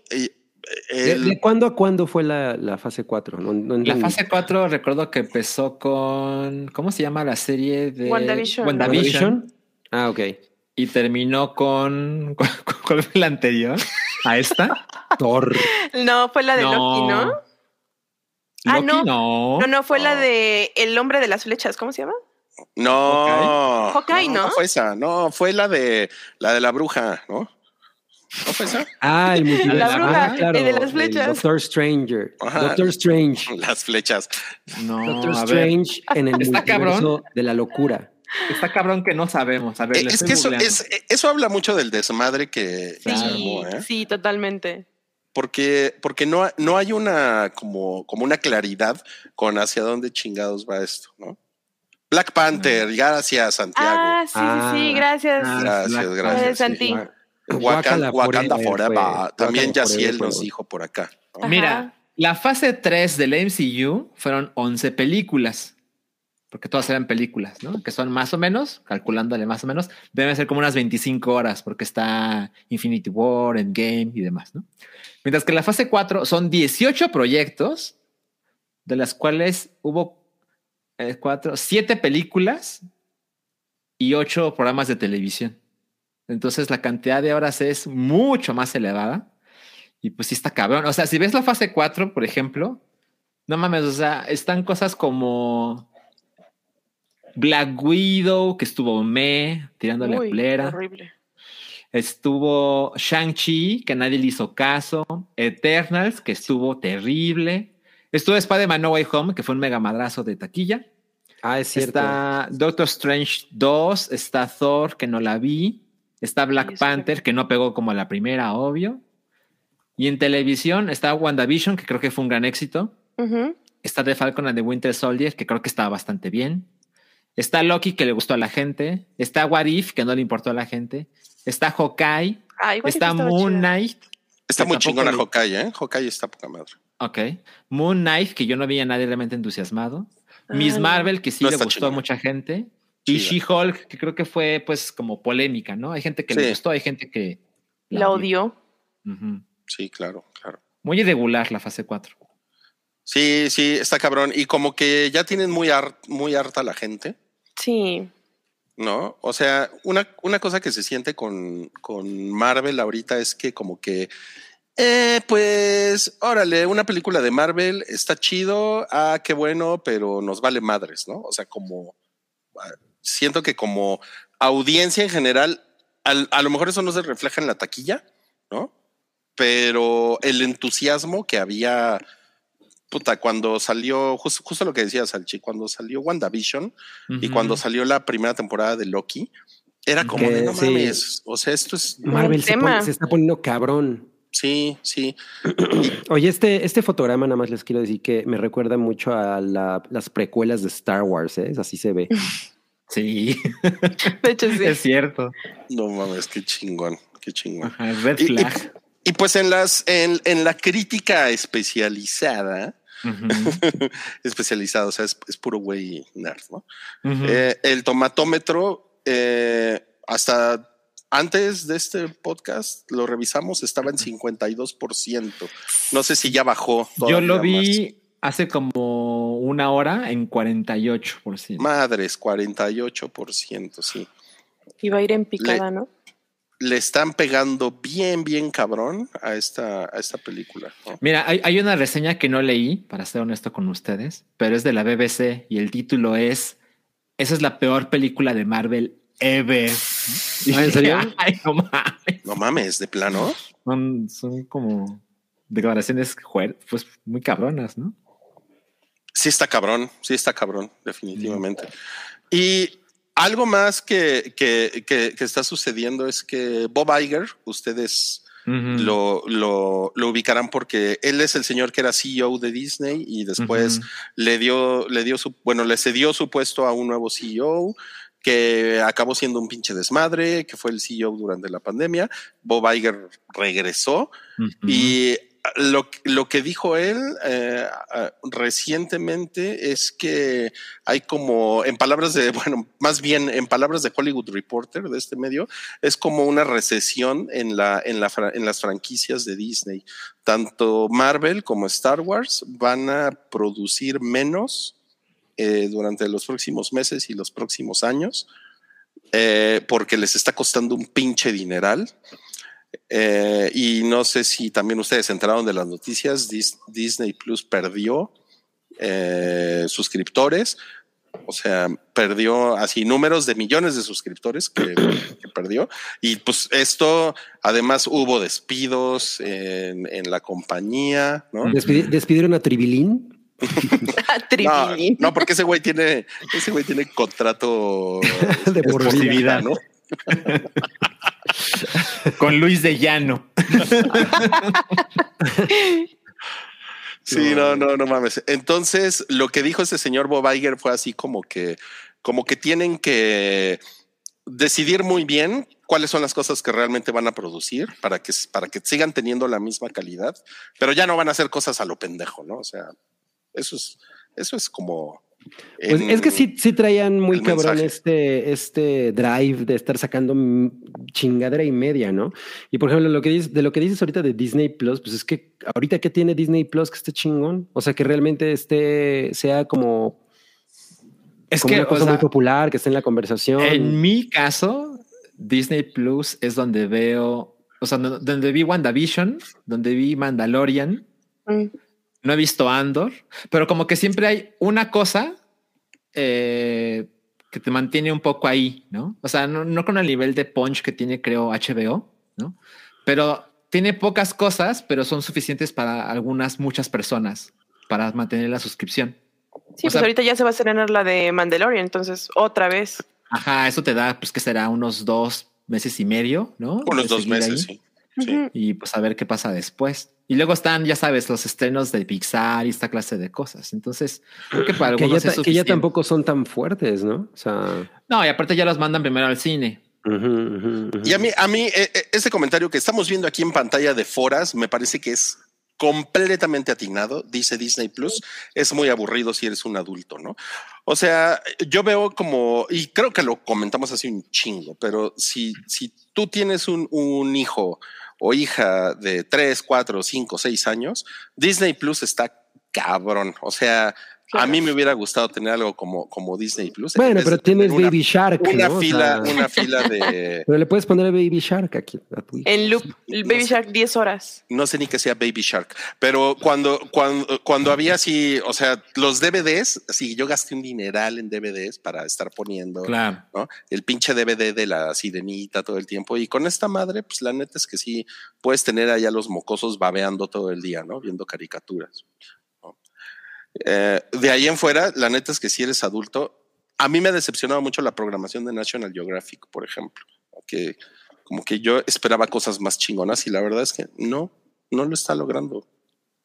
No sé, pero como para cancelar tu suscripción. Pues probablemente sí, o sea, pero también creo que me pasa un poco lo mismo con Netflix, porque Netflix es como es como una cosa que no, no cancelo y veo muy poco. O sea, casi no veo ya Netflix. Yo entiendo. Ahora, siento que la gente de Disney se ve muy inteligente y los de HBO, porque hay mucha gente que le entró con suscripción anual. Entonces, eso dices, güey, pues ya no lo veo, pero pues, pues ya lo pagué. Ahí lo tengo, claro. A lo mejor en el año pasan ahí otras cosas que dices, no, pues sí me quedo otro añito, ¿no? Sí, fíjate que a mí yo pagué la suscripción anual de, Disney Plus y no me, creo que la pagué. ¿Cuándo es? ¿Cuándo se lanzó? En noviembre, ¿no? Creo. No me acuerdo. Una cosa así. Sí, creo que fue un poco antes de, de, Navidad. Disney Plus es un servicio de Navidad. Y, y pues sí, como que me cobran un buen precio y todo, y pues ya, ¿no? El anual, ¿no? Pero la neta sí es una cosa, o sea, últimamente ha sido como pues para ver dos o tres cosas nada más, ¿no? Pues amaste mucho Andor, me acuerdo. Andor estuvo poca madre y no he vuelto a ver Disney Plus desde Andor y Andor fue de agosto. Y ahora está demandado. Pero ya, ajá, ya este mes la vuelves a agarrar. Sí, claro. Y, o sea, yo me perdí Guardians of the Galaxy, ¿no? Por ejemplo. Y ¿La de Navidad? La de Navidad. La Navidad está bien chida. Me dijeron que estaba chida y digo, entre comillas, me la perdí porque pues simplemente no tuve el valor de darle clic, ¿no? O sí, sea, porque, me, ajá. Me no te la quitaron. Pero todavía es Navidad, de acuerdo con Yamel. Entonces la puedes ver. Bueno. Puedes la tienes que ver en su casa. Ajá, tienes que venir a verla aquí.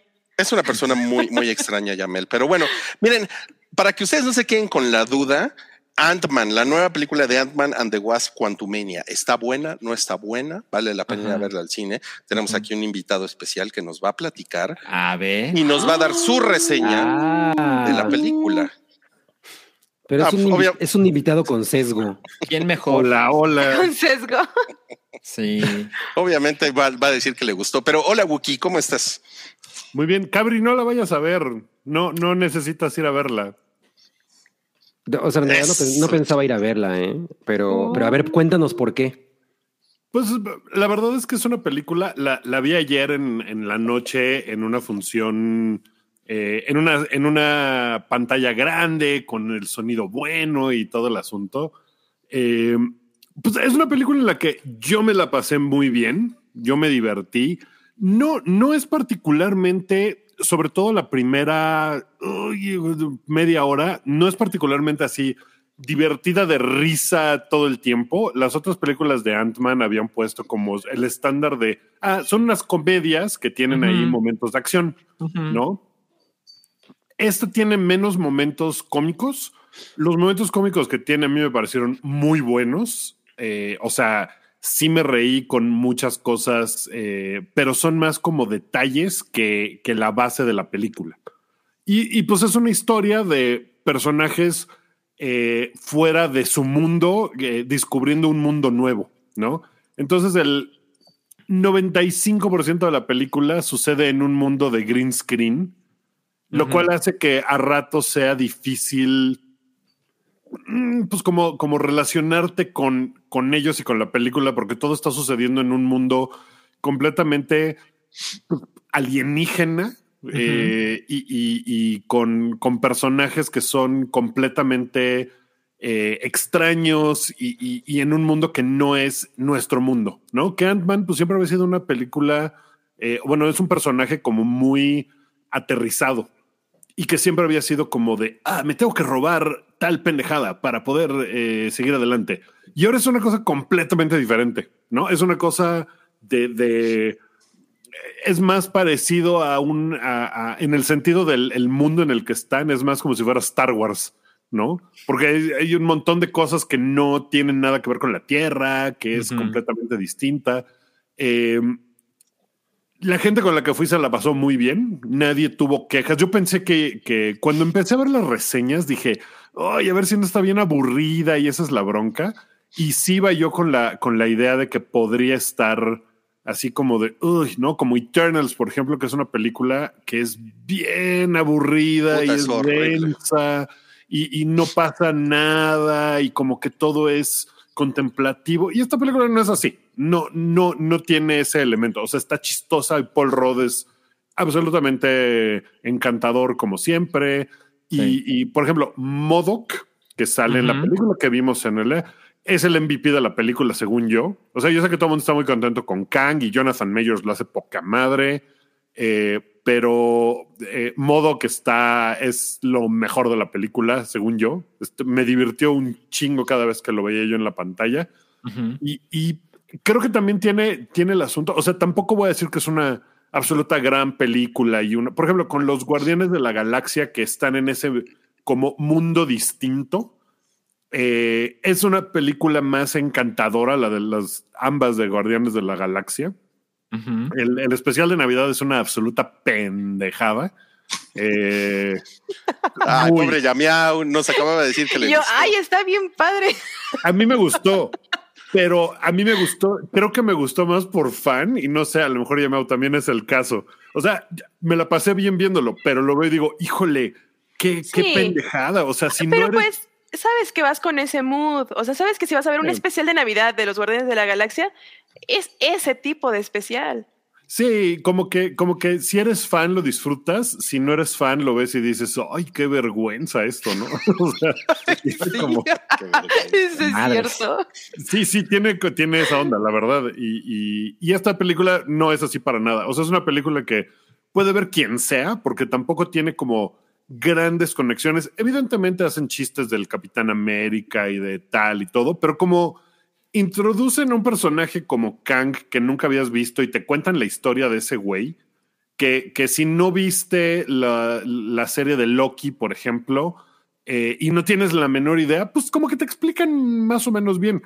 La bronca que tiene eso es que es mega complicado entender Uh, el, el, el pedo del multiverso y Kang y cómo funciona el Ajá, y, y que si hay 10 mil, este, y que si sus variantes y cómo funciona el tiempo, o sea, y no tanto porque la película haga un mal trabajo de explicarlo, sino porque en esencia tratar de explicar el paso del tiempo es complicado, ¿no? Es una cosa que es como, como, ah, no- no enti- o sea, como el tiempo es un flash. Pues mira, circle, si ves Tenet, todo te queda clarísimo. No. Ese exitazo de taquilla. No, No mames, el director de Tenet, no Tenet madre, güey. Madre. Yo tengo una pregunta para Wookie, aprovechando que ya hay alguien que la vio. A ver, o sea, considerando la importancia que sé que le quieren dar a Kang, ¿no? Y, y también creo, y esto a lo mejor va a parecer escandaloso, pero yo creo que Thanos es top 3 villanos de la historia del cine. O sea, de que la gente Sí. lo conoce, inmensamente popular, y que durante más de una ocasión de verdad puso en problemas a los héroes de verga, el villano se salió con la suya, ¿no? ¿Qué te parece que, cómo te parece que lo están haciendo con Kang? ¿Va a llegar a esos niveles o hasta ahora se está quedando corto? Pues es que son, son villanos que, que esa es una de las cosas que cuando justo empecé a ver la película me preguntaba, porque decía yo, bueno, ¿cómo va a ser que ponen a Kang a pelear con Ant-Man? Y, qué va a pasar, ¿no? Porque si Ant-Man le gana a Kang, pues entonces, ¿qué, qué esperanza tiene contra los Avengers, no? qué estupidez. Pero hay, hay un, o sea, no, no quiero spoilerar nada, pero son villanos muy diferentes. ¿No? Son, son los alcances de uno y otro son muy diferentes y no solo porque, eh, o sea, Kang al final es un humano, ¿sabes? Que tiene, o sea, su poder viene de ciertas cosas, viene de que es un tipo del futuro con tecnología cabroncísima, o sea, cosas así, pero él es un humano, no es que sea como Thanos, que era un semidios, ¿no? Que, era un güey así que no podía sacarle una gota de sangre y madreártelo. Entonces, eh, sí hay una diferencia muy grande con eso. y, creo que es este, y, a ver cómo lo siguen construyendo, porque digo, ya cuando llegas al final, la película tiene dos escenas postcréditos, ambas relevantes a Kang, ¿no? O sea, a, al a lo que va a suceder con la dinastía Kang y todo eso. No es la, la escena nomás pendeja que sale así un, un, ratón corriendo y algo detrás de él, ¿no? Eh, o sea, sí tiene como cierta importancia. ¿En, cuál de Marvel sale la del ratón? Pues, por ejemplo, en Thor 2 sale un como monstruito persiguiendo unos pájaros y unos coches. Y ya, es todo lo que pasa. Eso es una mm. pendejada, pues que no, mm, Que no tiene, que no tiene ninguna trascendencia. Y aquí la bronca va a ser, yo creo, que van a tener que construir a este personaje a lo largo de, otra vez, varias series, varias películas. Seguramente va a ser el malo, por lo menos en la parte de atrás de algunas cosas. Es un villano clásico de los Cuatro Fantásticos que va a salir antes de que sea de Kang Dynasty. O sea, seguramente lo van a tener que construir así. Ahora, yo no sé si Marvel lo va a lograr como con Thanos, porque todas las fases previas a Thanos eran películas que todo mundo quería ver. O sea, la primera de Avengers, incluso Avengers hecho Fultron cuando salió, todo el mundo quería ver esa madre. Y ahora no sé si va a ser igual. La verdad es que no sé si van a lograr construir algo tan fuerte, porque no sé si la gente va a estar igual de prendida con ver los proyectos que vienen, que ya no tienen a Capitán América y Iron Man. ¿No? Entonces, eso va a ser un gran pedo que va a tener Marvel. A lo mejor con los cuatro fantásticos la gente se prende un chingo, no sé, pero, pero sí son villanos muy distintos. Híjole, siento, Wookie, que con tu reseña es como una película de la que como, que hay que analizarle mucho, pero como que no veo el, así como que, no mames, salí bien prendido porque los madrazos estuvieron chingones o porque me, divertí un chingo, ¿no? O sea, como en otras películas de Marvel que es así de, ay, el, villano estuvo cagadísimo y, y las explosiones y todo, ¿no? Sí. Como que sí está medio apestada, ¿no? Con eso. Pues Sí, un poco. O sea, insisto, yo me divertí. Las personas con las que fui que no son particularmente fans de Marvel, o sea, no es como que éramos, por ejemplo, había sentado junto a mí tres ñoños como de 20 años que de todo decían, ¡ah, la madre! ¡ah, la bestia! Que cosa que yo nunca había oído y me pareció la pegado. Este, y el otro decía, ¡ah, sus pinches chingaderas! Y el otro decía, qué jalada eso, que jalada, qué jalada, eh, creo, que es un tema que debemos explorar algún día en algo como Geek Fight, porque es todo un género cinematográfico el qué jalada, ¿no? Que ya no existe. Según yo ya no existe, o sea, ya no puedes ir a una película, sobre todo de Marvel, y decir, ay, qué jalada. No es como de, güey, pues eso es, ¿Qué viene? sí, o sea, no estás, no sabes en dónde estás, ¿no? Más bien. Ajá. Bueno, ellos estaban a, ratos muy prendidos y pasaban los madrazos y estaban, oh, no más, ¿no? Y, se prendían un chingo, estaban muy prendidos con los madrazos. Eh, y yo, las personas con las que iba, estaban muy divertidas con, con las cosas que estaban pasando. pero no es una, o sea, sí tiene una escala como muy grande en cuanto que hay este, pues básicamente una revolución y hay un montón de soldados y la madre, pero pues es una cosa que también eh, es raro porque sabes que es una escala miniatura, entonces tampoco se siente tan grande. No sé, es una cosa rara. No, no está, no es de mis películas de Marvel favoritas, ni mucho menos. No salía así de, no mames, tengo que llegar a ver todo lo que tenga que ver con esto, ¿no? Pero, eso está cabrón, güey. Eso está cabrón porque es el inicio de la, de la fase 5, güey. Ajá, es- Ahora, de probablemente, probablemente es porque cuando, o sea, antes de verla vi 80 millones de cosas sobre quién es Kang, cuál es su onda, por qué es como es, esta explicación del final de la temporada 1 de Loki. O sea, sí vi muchas cosas, pero, eh, o sea, tampoco es una cosa que sea, insisto, complicadísima, como de que, güey, no entiendo qué está pasando, ¿no? O sea, era, era mucho más raro cuando salía de pronto Thanos y decía, este, ah, yo, este, I'll do it myself, y que decías, ah, ese güey, ¿quién es, no? ¿Y por qué? Porque aquí pues ya te enseñaron este güey que es Ujú. cuando llegan las escenas post créditos, que no les voy a decir de qué se tratan, pero sí dices, ah, cabrón, ¿no? O sea, como que sí te, sí, sí tiene un twist el, el- el asunto. Y, probablemente de lo que estás esperando, de cómo es el villano y, y- y cómo lo van a setear para el futuro, sí tiene un twist. Y sí dices, ah, no mames, ok, ok, ok. Y, y, pues, ya. Ok, ok. Muy bien, Wookie. Ya te pusieron aquí John Z. Wookie está en estado de negación. Eh, gracias, gracias, John Z. Como siempre, cayéndole bien a Wookie. Se acababan de disculpar, ¿no? No, nada más te está molestando porque ya sabes que le gusta venir a molestarte. Sí, Oye, sí, Wookie, pero muchísimas gracias por tu, por tu reseña. Tenemos que platicar de más cosas el día de hoy, pero te Fue, agradezco. fue una reseña hayas venido. tibia, ¿no? Fue, pues sí, Wookie ¿Sabes? tibio. Es una película tibia. Eh, Creo, Mm. que, creo que ese es el asunto. O sea, no es una película que, que esté así de que, "Uta, qué hueva, qué terrible, qué flojera, o, o híjole, me, se me, me dormí media película. El principio es, es lentón porque te tienen que explicar qué está pasando, pero, pero es, es una película tibiezona. Pero yo me la pasé chingón. Entonces, Cabri, no la veas.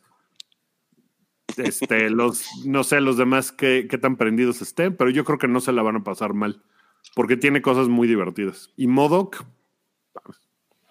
Bien. Modoc Ok. está a buen Modoc. Modoc Es un- está a la moda. Es un ¿eh? personaje a modo. le queda el modo. Muy bien, Wookie. Pues gracias. Gracias, Gracias, Wookie. Muchas gracias, Wookie. Nos vemos Eh, ahí en el. Spoiler Boiler. Bye. Bye. Bye. Muy bien, ese fue Wookie Williams. Y ahora vamos a pasar, ya hablamos suficiente de esta chingadera, vamos a pasar ahora a un estreno más de esta semana, El Triángulo de la Tristeza. Eh, se estrenó también el día de hoy y eh, también Mm. tenemos reseña porque Cabri ya la vio y nos va a platicar qué le pareció. Ah, ya ves. Oye, yo, yo estuve muy cagado porque yo tenía la, la idea de que no iba a llegar a salas. Alguien había eh, tuiteado que iba a hacer de esas películas que a lo mejor iba a llegar como a salas a puras tipo cine tonalá. Mm. Y este, y pues no, sí se, sí, a la mera hora sí, sí se estrenó, ¿no? ¿Sabes qué, Cabri? Hay un paréntesis. La, la distribuidora la, i- invitó a la función de prensa hace dos semanas y después pasó algo y cancelaron la función. Ah, de exacto. prensa. Me- ajá. Y Ah. después como, como que hicieron el lanzamiento mucho más limitado de lo que esperaban, una cosa así, y no, no sé qué chingados. Es Se les han de haber quemado rara, las ¿no? copias. sí. Sí, No es, sé qué pasó es- ahí. es una cosa muy rara, pero afortunadamente sí llegó a salas eh, nacionales el Triángulo de la Tristeza. eh, que bueno, Nos preguntan sí, dónde se estrenó, Cabri. Nos preguntan en el chat. En, ah, mira, a ver, ¿En déjame- todos lados se estrenó? Pues sí, No, o sea, la no, pueden- es que la está, en pueden- sala- en salas, está como en salas especiales. Ajá, Ah, pero de Cinépolis y de Cinemex. Ajá, exacto, de sea, Cinépolis y Cinemex, en las salas de arte, etcétera, ¿no? No es así como que sea un estreno masivo, ¿no? Lo que pasa es que otro, otro paréntesis aquí es que como la estrenaron el mismo fin de semana que Ant-Man. Claro. Obviamente está con las salas súper reducidas, pero pues rásquenle allá sus carteleras locales. Ajá, exacto. Sí, pues digo, porque no sé si en Toluca esté, la verdad, ¿no? O sea, de- ahorita que dijiste que estaba en todas Ant-Man y la, la avispa, pues lo dudo mucho. Sí. Cinepolis. Pero bueno. en- Cuéntanos, sí, porque Cinepolis tiene salas de arte, entonces ahí debe estar. Bueno, entonces esta película es de esa, de ese subgénero de la comedia oscura que es escandinavos cagándose en la gente rica, es, que es una cosa que les encanta. Eh, es principalmente una película sueca, aunque es, un- es una coproducción entre otros países, y la verdad es que está poca madre. Yo, yo, eh, pues sí, le, obvio sí le tenía muchas ganas, pero como que no, no era de las que, de las que más me prendían, sobre todo de las nominadas al Oscar.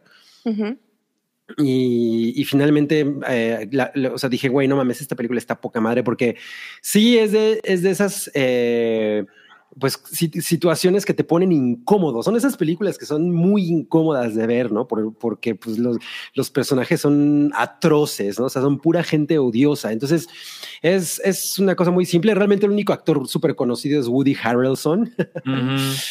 Todos los demás, pues, yo creo que nunca los había visto, pero eh, trata de, de una pareja, es una pareja de modelos que pues van a un viaje en un crucero de lujo y en ese crucero de lujo pues obviamente se topan con gente millonaria que a, la que no necesariamente ellos pertenecen, ¿no? O sea, de, de alguna manera a lo mejor el, el mood les va a recordar un poco al menú, a The Menu. Claro. Eh, O sea, sí, sí, sí creo que, que, que tiene una similitud porque pues acaba de estrenar, entonces más o menos es como la misma línea, comedia de humor negro que, que se De caga ricos. en, de ricos, ¿no? Que se caga en la gente rica. Me gusta mucho más el, el como las situaciones en esta película. Entonces, bueno, esta, esta pareja eh, aborda este, este, este yate más bien de, de- de gente millonaria. Y una, de las particularidades es que el capitán, que es Woody Harrelson, no quiere salir de su, de su camarote, ¿no? Entonces, él está bien pedo en su camarote, e- e- echando desmadre. Y entonces, mientras tanto, todo el, todo el, las cosas en el, en el yate están convirtiéndose en un absoluto caos y, y pues y poco a poco la tensión va subiendo porque se acerca una tormenta y el capitán pues, no aparece, ¿no? Entonces es como de, bueno, ¿qué chingados va a pasar? Y obviamente en la, en la- con- la tormenta llega y pues todo vale madres. eh, y, y- y un- y una de las cosas que ocurren es que pues la gente rica se ve, se ve expuesta al, bueno, pues ahorita ya no, no te sirve de nada el dinero, ¿no? O sea, Ujú. básicamente como Titanic. Ujú. De hecho, qué cagado que ahorita esté en, en, en Sí. cartelera. Sí. Y, la, y la verdad es que siento que, que a lo mejor puede caer como en muchos lugares comunes de este tipo de comedia, porque pues es, es, es como, como las, las situaciones que muchas veces hemos visto, ¿no? De, de, la gente rica haciendo pendejadas, de cómo realmente si, si, no, si no pueden ejercer el poder del dinero, no tienen, no tienen absolutamente ningún control de nada. Eh, y bueno, a partir, de, a partir de esa idea se pueden imaginar qué situaciones más o menos desembocan, pero me parece que está bastante chingonamente lograda. O sea, la, la verdad es que sí es muy divertida. Tiene, tiene, como les digo, estos momentos como de cringe muy, muy subido de tono que son maravillosos y que son muy característicos del cine europeo, que, no, que, que de alguna manera los gringos no se atreven a tocar y eso a mí me, siempre me ha parecido muy, pues como de, como de las cosas más frescas que puedes ver en cine, ¿no? A pesar de que, de nuevo, es, es, un, es un tipo de comedia negra que hemos visto en, en, muchas ocasiones. Lo único que yo siento es que dura mucho porque dura como dos horas y media.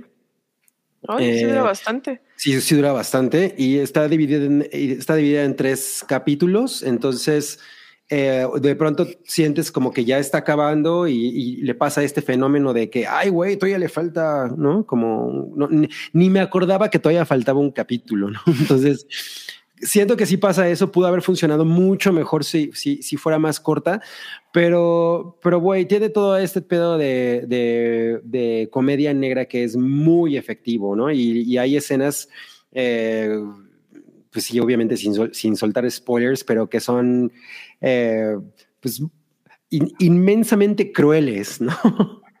y, muy cagadas. Entonces, Pues si, si, si, si a ustedes les gusta el, ese tipo de comedia europea, es completamente lo, que, lo que puede estar en su plato. Yo le di cuatro estrellas porque no llegó a las cinco porque sí siento que es mucho más larga, como que, como que eh, extiende muy cabrón el, el- el tema sin realmente ser necesario, ¿no? Hay como, hay como, sobre todo en la última parte. ¿Saben qué me parece? ¿Saben a qué me recordó un poco? A la isla. Ah, la- ok. de Danny Boyle. Me recordó un poco ese tema porque justamente la última parte de la isla siento que es lo que ya es muy floja, ¿no? O sea, y que es como demasiado extendida para ya para la moraleja que cuenta. O sea, no aterriza bien. No necesariamente que no aterrice bien, y yo me imagino que va a haber gente que, que va a decir, bueno, ¿y todo esto para qué? ¿No? Porque pues sí, justamente el final no es necesariamente muy explicativo. Ah, mira, pues sí está en el cine tonal. Cine Tonala. Lo que les decía. Porque no Eh, está Advan en el cine tonal. Pero ese no es cine. Sí, porque mira, Pero- ella no le aparecía en su cartelera de Cinépolis. Y eso que está en la Ciudad de México. Y eso que está en la Ciudad de. México. Pero creo que, creo que sí es muy pinche divertida, vale mucho la pena y se la van a pasar bombísima. Yo me la pasé muy cabrón, sí me cagué de risa en muchas ocasiones y sobre todo lo- las dos primeras, o sea, las dos primeras partes, no historias, sino como los dos primeros capítulos, digamos, me parecieron súper chingones, ¿no? O sea, el segundo en especial se pone increíble. ¿no? Eh, y pues todo el mundo lo, hace muy bien y la, reco- la recomiendo. Aunque si no han visto Banshees of Inisherin, primero tienen que ir a ver eso. No mames. Ahí va. Yo no la he visto, ya la quiero ver. Primero tienen que ir a ver esa película. La voy a ver. Sí, yo la, sí, yo la volví a ver con mi madre y, y- y acabó muy trastornada. Wow, en el Cinépolis Diana, que es donde ponen esta clase de películas, no está. Órale. Bueno, pues sí se ve claramente que es una película con muchos problemas de distribución y ah, les, les digo, algo pasó ahí. Sí, estuvo raro. estaban- yo, yo me acuerdo que, que yo me iba a lanzar a la función de prensa. Estaban, estaban muy, muy prendidos con la promoción de la película y de repente algo, algo sucedió. Sí, porque además eh, Cinépolis tiene este ciclo de películas nominadas al Oscar. Exacto. Y si ibas a cualquier función, era normal que te pusieran el trailer de El Triángulo de la Tristeza. Entonces, o sea, claramente lo anunciaron en el mismo cine repetidas veces. Algo, algo salió muy mal. Ah, y mira, justamente nos está diciendo Ulises Coronado que Robert Oslund dirigió The Square, que es la como la original de Menu. De mí. Y yo que yo no la he visto. Sí la- después de ver esto, sí la super quiero Yo, ver, ¿eh? yo no diría que es lo original de. No, o sea, no, no, no, para nada, para nada. The Square es una película increíble. Muy Pero, recomendable. pero no crees que sea de original de Menu. No, para nada. También dice. Terraplanista, ¿tiene aires de White Lotus? Pues por lo que yo he visto de White Lotus, sí, un poco, ¿no? Ok. Ujú. Ok. Yo, yo, yo imagino que sí. Eh, Supongo que, o sea, si alguien vio y le gustó The Square o Force Majeure, que luego hicieron el remake horrible en los Estados Unidos, yo supongo Ajá. que aquí te lo vas a pasar igual de chingón, ¿no? O sea, el director tiene un estilo muy claro, sabe exactamente lo que quiere hacer y creo que estaba por la misma línea. Sí, sí, sí. Entonces, no, no. Yo- y yo no he visto la original, güey. Ajá, Tourist. Ok, ok. La tengo que ver. Bueno, pues ese fue el Triángulo de la Tristeza. Eh, Ah, bueno, a ¿saben ver, a qué se refiere el título si o no? pueden- No, pero pues es spoiler, ¿no? No, no, ¿Es spoiler? spoiler. No. Es, es lo de las cejas y la... Ajá. Es, o sea, es el triángulo que existe entre, entre las que hacen las cejas con la nariz, que es como una cosa que le piden a los modelos que controlen. O sea, Mm, es como de arrúgalo, hazlo así. Entonces a eso se refiere. Es Mm. spoiler, No, porque- porque- es spoiler, ¿eh? No, Cabri y sus no- no, spoilers. es un spoiler. No puede ser. Ya sabemos que aquí la gente se pone muy mal con los spoilers. Miren, la, eh, el siguiente estreno del, del que les vamos a platicar, este sí, es, este es un, este es spoiler la película, ¿eh? Así, así se las pongo. Esta es una película que se llama Sharper, le pusieron acá Sharper un plan perfecto. La, la van a encontrar en Apple TV de, desde mañana. Y Ujú. Es una película más o menos de una hora 50 minutos. Y yo ya, yo ya me le eché y les puedo platicar. Es un poco complicado, justamente por el tema de los spoilers. Chan, chan, chan. Ok. A ver Es a que, es si que eso logro. siempre es un problema. Sale, eh, bueno, vam- vamos primero con los fun facts. Sale Julianne Moore. Ajá. Ella es productora. Ella es productora y ahí la ven. Por eso les decía que en la gloria de sus 62 años, ahí se está, se está pegando unos becerros con John Lithgow, eh, que ya está bien viejito. Y también sale Sebastian Stan, que pues, es, el, es el soldado del invierno. Ujú. Y salen otros actores no tan populares, digamos que ellos son los más populares. Y es una, es una película de A24, lo cual, como ustedes saben, es sinónimo de calidad. Y que, y que cada vez sale más y más en la conversación, ¿eh? No tanto, ¿eh? A mí no me gustó Bodies, Bodies, Bodies. No, pero espera, Cabri, o sea, no es la única cosa de A24 que vamos a hablar hoy.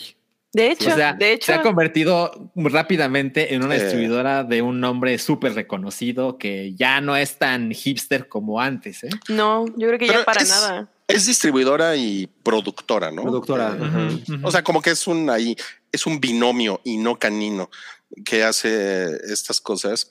Sí. Como cine que siento yo que es como cine no necesariamente de arte, entre comillas, sino cine que es un poquito más sofisticado que el cine comercial, ¿no? Está de acuerdo. muy filmado, muy bonito. ¿no? Eh, la, la música, yo la vi en mi laptop, como, como les he contado últimamente, es un gran placer para mí ver películas en mi laptop con audífonos. Y no mames, o sea, realmente una gran experiencia ver esta película con audífonos. La música está poca madre, la fotografía está preciosa, ¿no? Pero se preguntarán de qué va, ¿no? De qué va esta película. Y pues el es, tráiler no sé si dice poco o dice demasiado. yo no vi el tráiler, yo no vi el tráiler. Yo, yo Yo sí lo lo vi. veré. Y si, y, y si quieren saber un poco más de nuestra opinión de los trailers, ahí les pusimos el código QR. Únanse a Patreon y Sí. vean nuestro Geek Fight, porque tenemos un episodio de Geek Fight dedicado nada más a los trailers, ¿no? Porque Sí. hay toda una discusión de si los trailers venden mucho o poco las películas o nos desinforman o lo que sea, ¿no? Ujú. Entonces, con eso en mente, que yo no vi el tráiler, lo, lo que les puedo decir es que es, un, es una película, no sé si recuerdan Matchstick Men. De- Ah, sí, la de, es de Ridley Scott. Es un peli, eso me, me encanta. es esa una, película. es una película chingona Ujú. que es sobre, es, uh, so- sobre los artistas del con. Con es como es una, es, es una palabra en inglés que es así como los eh, Son como los estafadores, tranzas, ¿no? Sí, los- estafadores, Embaucadores. embaucadores, sí.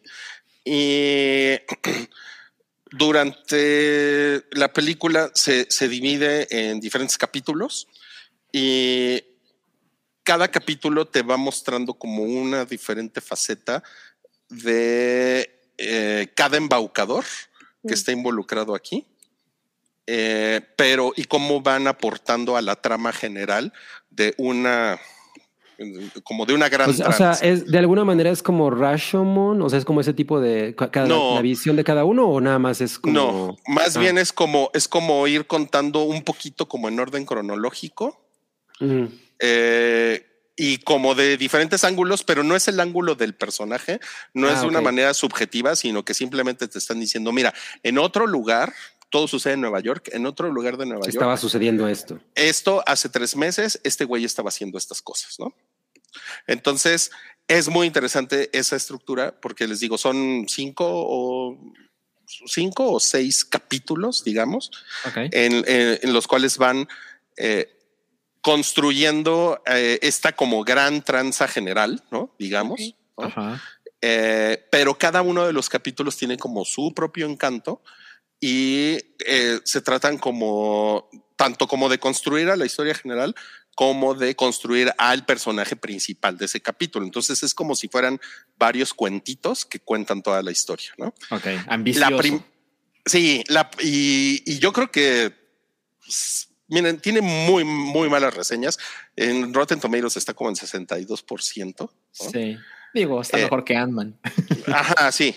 Pa- digamos que pasó de panzazo Milik, ¿no? Pero yo creo que está mucho mejor. A mí me sorprenden las reseñas, ¿no? Ok. Eh, yo creo que está mucho mejor es, es- esta película de lo, de lo que parece. Y a lo mejor eh, el encanto se pierde un poco en el final, pero se podrán imaginar que cerrar una historia con estas ambiciones y, y como con varias líneas narrativas, pues no es fácil, ¿no? No es fácil, porque además tú, después de, cuando llevas una hora de película, dices, a ver con qué mamada van a salir ahorita, porque la película en este momento ya me sorprendió tres o cuatro veces, ¿no? Entonces, es ese tipo de película. Si, si no mantiene ese nivel de sorpresa y de, ah, verga, el giro aquí, yo no esperaba esto, no lo veía venir, entonces tú te puedes sentir como, ah, como que no está tan chido, Decepcionado. ¿no? Sí, eh, en, en- en mi opinión, si lo, si lo logra la película, si es como, según Apple es neo-noir, yo no le vi nada de noir, pero sí es, sí es una cosa como de, ¿cómo les diré? Es como de mm, mm, gente sofisticada moviendo hilos eh, por así entre las sombras y como hay dinero de por medio y hay intrigas y, y- y como que no sabes exactamente qué es lo que está sucediendo y poquito a poco te va cayendo el 20, ¿no? Entonces está chingona, es una, es una muy buena experiencia. La primera historia eh, me pareció que es maravillosa, o sea, estaba yo muy embobado los primeros 20 minutos y a lo mejor también eso como que no ayuda mucho a la película porque después como que un poquito se desinfla ese encanto, Ujú, ¿no? ujú. De los, de los primeros, les digo, de los primeros 20, 25 minutos, ¿no? Ya. Pero en general, si tienen Apple TV, que ya saben que aquí siempre se lo estamos recomendando, Sí. eh, deberían de verla si les gustan estas cosas así como no sé exactamente de qué se trata. Es, Ujú. es A24 porque está preciosa y la música y la foto y la chingada, ¿no? Y pues sale Julianne Moore y sale Sebastian Stan que lo hacen muy chingón y los demás cabrones que salen en la película lo hacen también muy, muy chingón. Entonces, pues yo, yo, yo, yo no le veo pierde, ¿no? Si, si son adultos y, y no quieren ir a ver películas de superhéroes, porque además están los cines llenos de películas de superhéroes, ¿no? Sí, Claro. claro. Oye, ¿cuánto dura la película? Como Perdón. una 50. Ah, Los ok. 50. Eh, yo vi el tráiler, eh, o lo vi hoy por segunda vez, y la primera vez no entendí mucho de qué iba y no le di demasiada importancia. Lo vi hoy porque íbamos a hablar de la película y de- me pasó lo mismo, como que no me queda claro. Y ahora que te escucho describir un poco más la trama, me doy cuenta de que es una película difícil de vender en dos minutos, ¿no? Como Sí. que pasan chingos de cosas que tampoco te quieren revelar, que no queda claro, como pasa muchos trailers de, ah, bueno, ya sé de qué va la película. Yo no sé de qué va la película viendo el trailer, pero, pero estoy como más intrigado ahora. O sea, ya sabía que lo iba a ver, honestamente porque A24, pero, pero ahora estoy como más interesado todavía. Sí, Pero pues mí- mejor, ¿no? Mejor que el tráiler no te, no te transmita nada de lo que trata la película. Bueno, yo... Pues sí, yo porque creo- además se ve que es como un thriller, ¿no? O sea, el- hay y como cosa cualquier de- cosita te puede arruinar la experiencia. Ajá. Totalmente. O sea, si el tráiler eh, da demasiados detalles, ah, pues esta película vale madres, ¿eh? O sea, sí, sí Ok. necesitas en- entrarle fresco. Mejor. Bien. Oye, ¿y por qué hay tanto culto alrededor de A24 y no de Focus Pictures? A ver. O de... O de B25, ¿no? Que está haciendo cosas muy interesantes. 25, Sí. ¿No? De... mm, Es una, es una buena pregunta. Eh, Es una buena pregunta, es una buena pregunta. Bueno, ese fue el último estreno de esta semana que traemos para ustedes. Se llama Sharper, un plan perfecto. Lo encuentran en Apple TV. Y tenemos unos superchats. ¿Qué les parece? Se nos han ido Sí. acumulando por aquí. ¿Qué les parece si nos vamos por ahí? Eh, el primero es de Rubicel. Y dice, Cabri, ¿cuál es mi horóscopo? Soy Aries. No mames, ya vamos a empezar. Y no es el único. Aries. Aries. Saca la Mois y la mona de avaro. Reparte a tus amigos y no quedes como un avaro. Llega a esa chiquitita que te trae de cabeza y llévalo a comer guaj- guajolotas a una colonia fresa. Tu Güey, ¿qué te fritura de la suerte son los dorilocos de sushi con clamato. Tu color de la fortuna es el verde escarabajo. Úsalo hoy, mañana y siempre. Y recuerda, mucha paz y sobre todo, mucha, mucha, mucha, mucha, mucha. Ay, güey. Güey. Yo, yo, no, yo no sé qué vas a hacer con el psico, porque por todos los horóscopos que te están pidiendo hoy, pero bueno. Es justo lo que estaba pensando. Hubieras dosificado la, la energía. A ver, vamos a, O puedes decir el mismo una y otra vez. Ándale, ándale, ándale, ándale. Nos pone aquí Guillermo Betanzos, gracias por tu super chat, 500 Wow. pesos nos dejó. Y dice aquí es donde se coopera para que Yamia uno quite su arbolito. No se diga más. claro. No se diga más. Ya, ¿Qué? esos 500 pesitos no se va a quitar.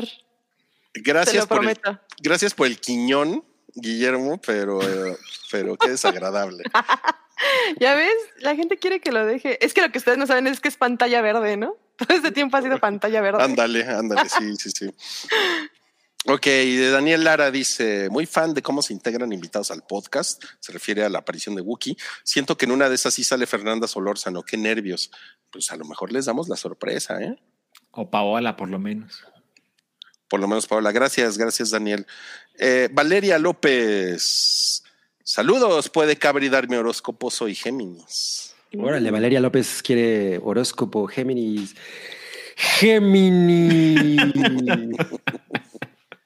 Toma mucha kombucha que le hará bien a tu mollera, pero no a tu billetera. ¿Qué es eso? No acudas a esa entrevista de trabajo porque te la va a ganar una güera bien chichona. Si sales de vacaciones, no vayas a comprar boletos de Aeromar porque ya cerró.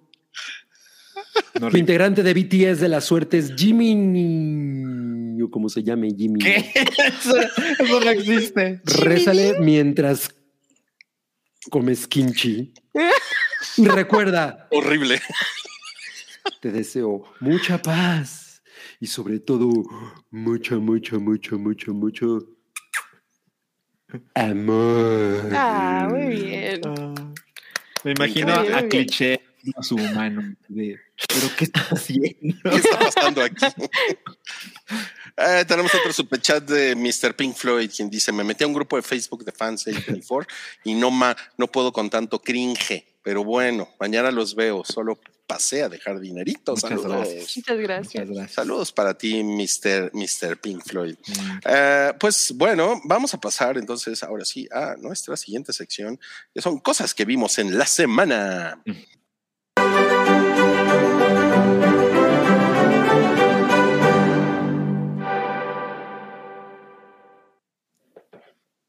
Y empezamos, aquí tenemos una reseña triple, porque tengo entendido que ya Miau, Cabri y Salchi, la ballena de Darren Aronofsky.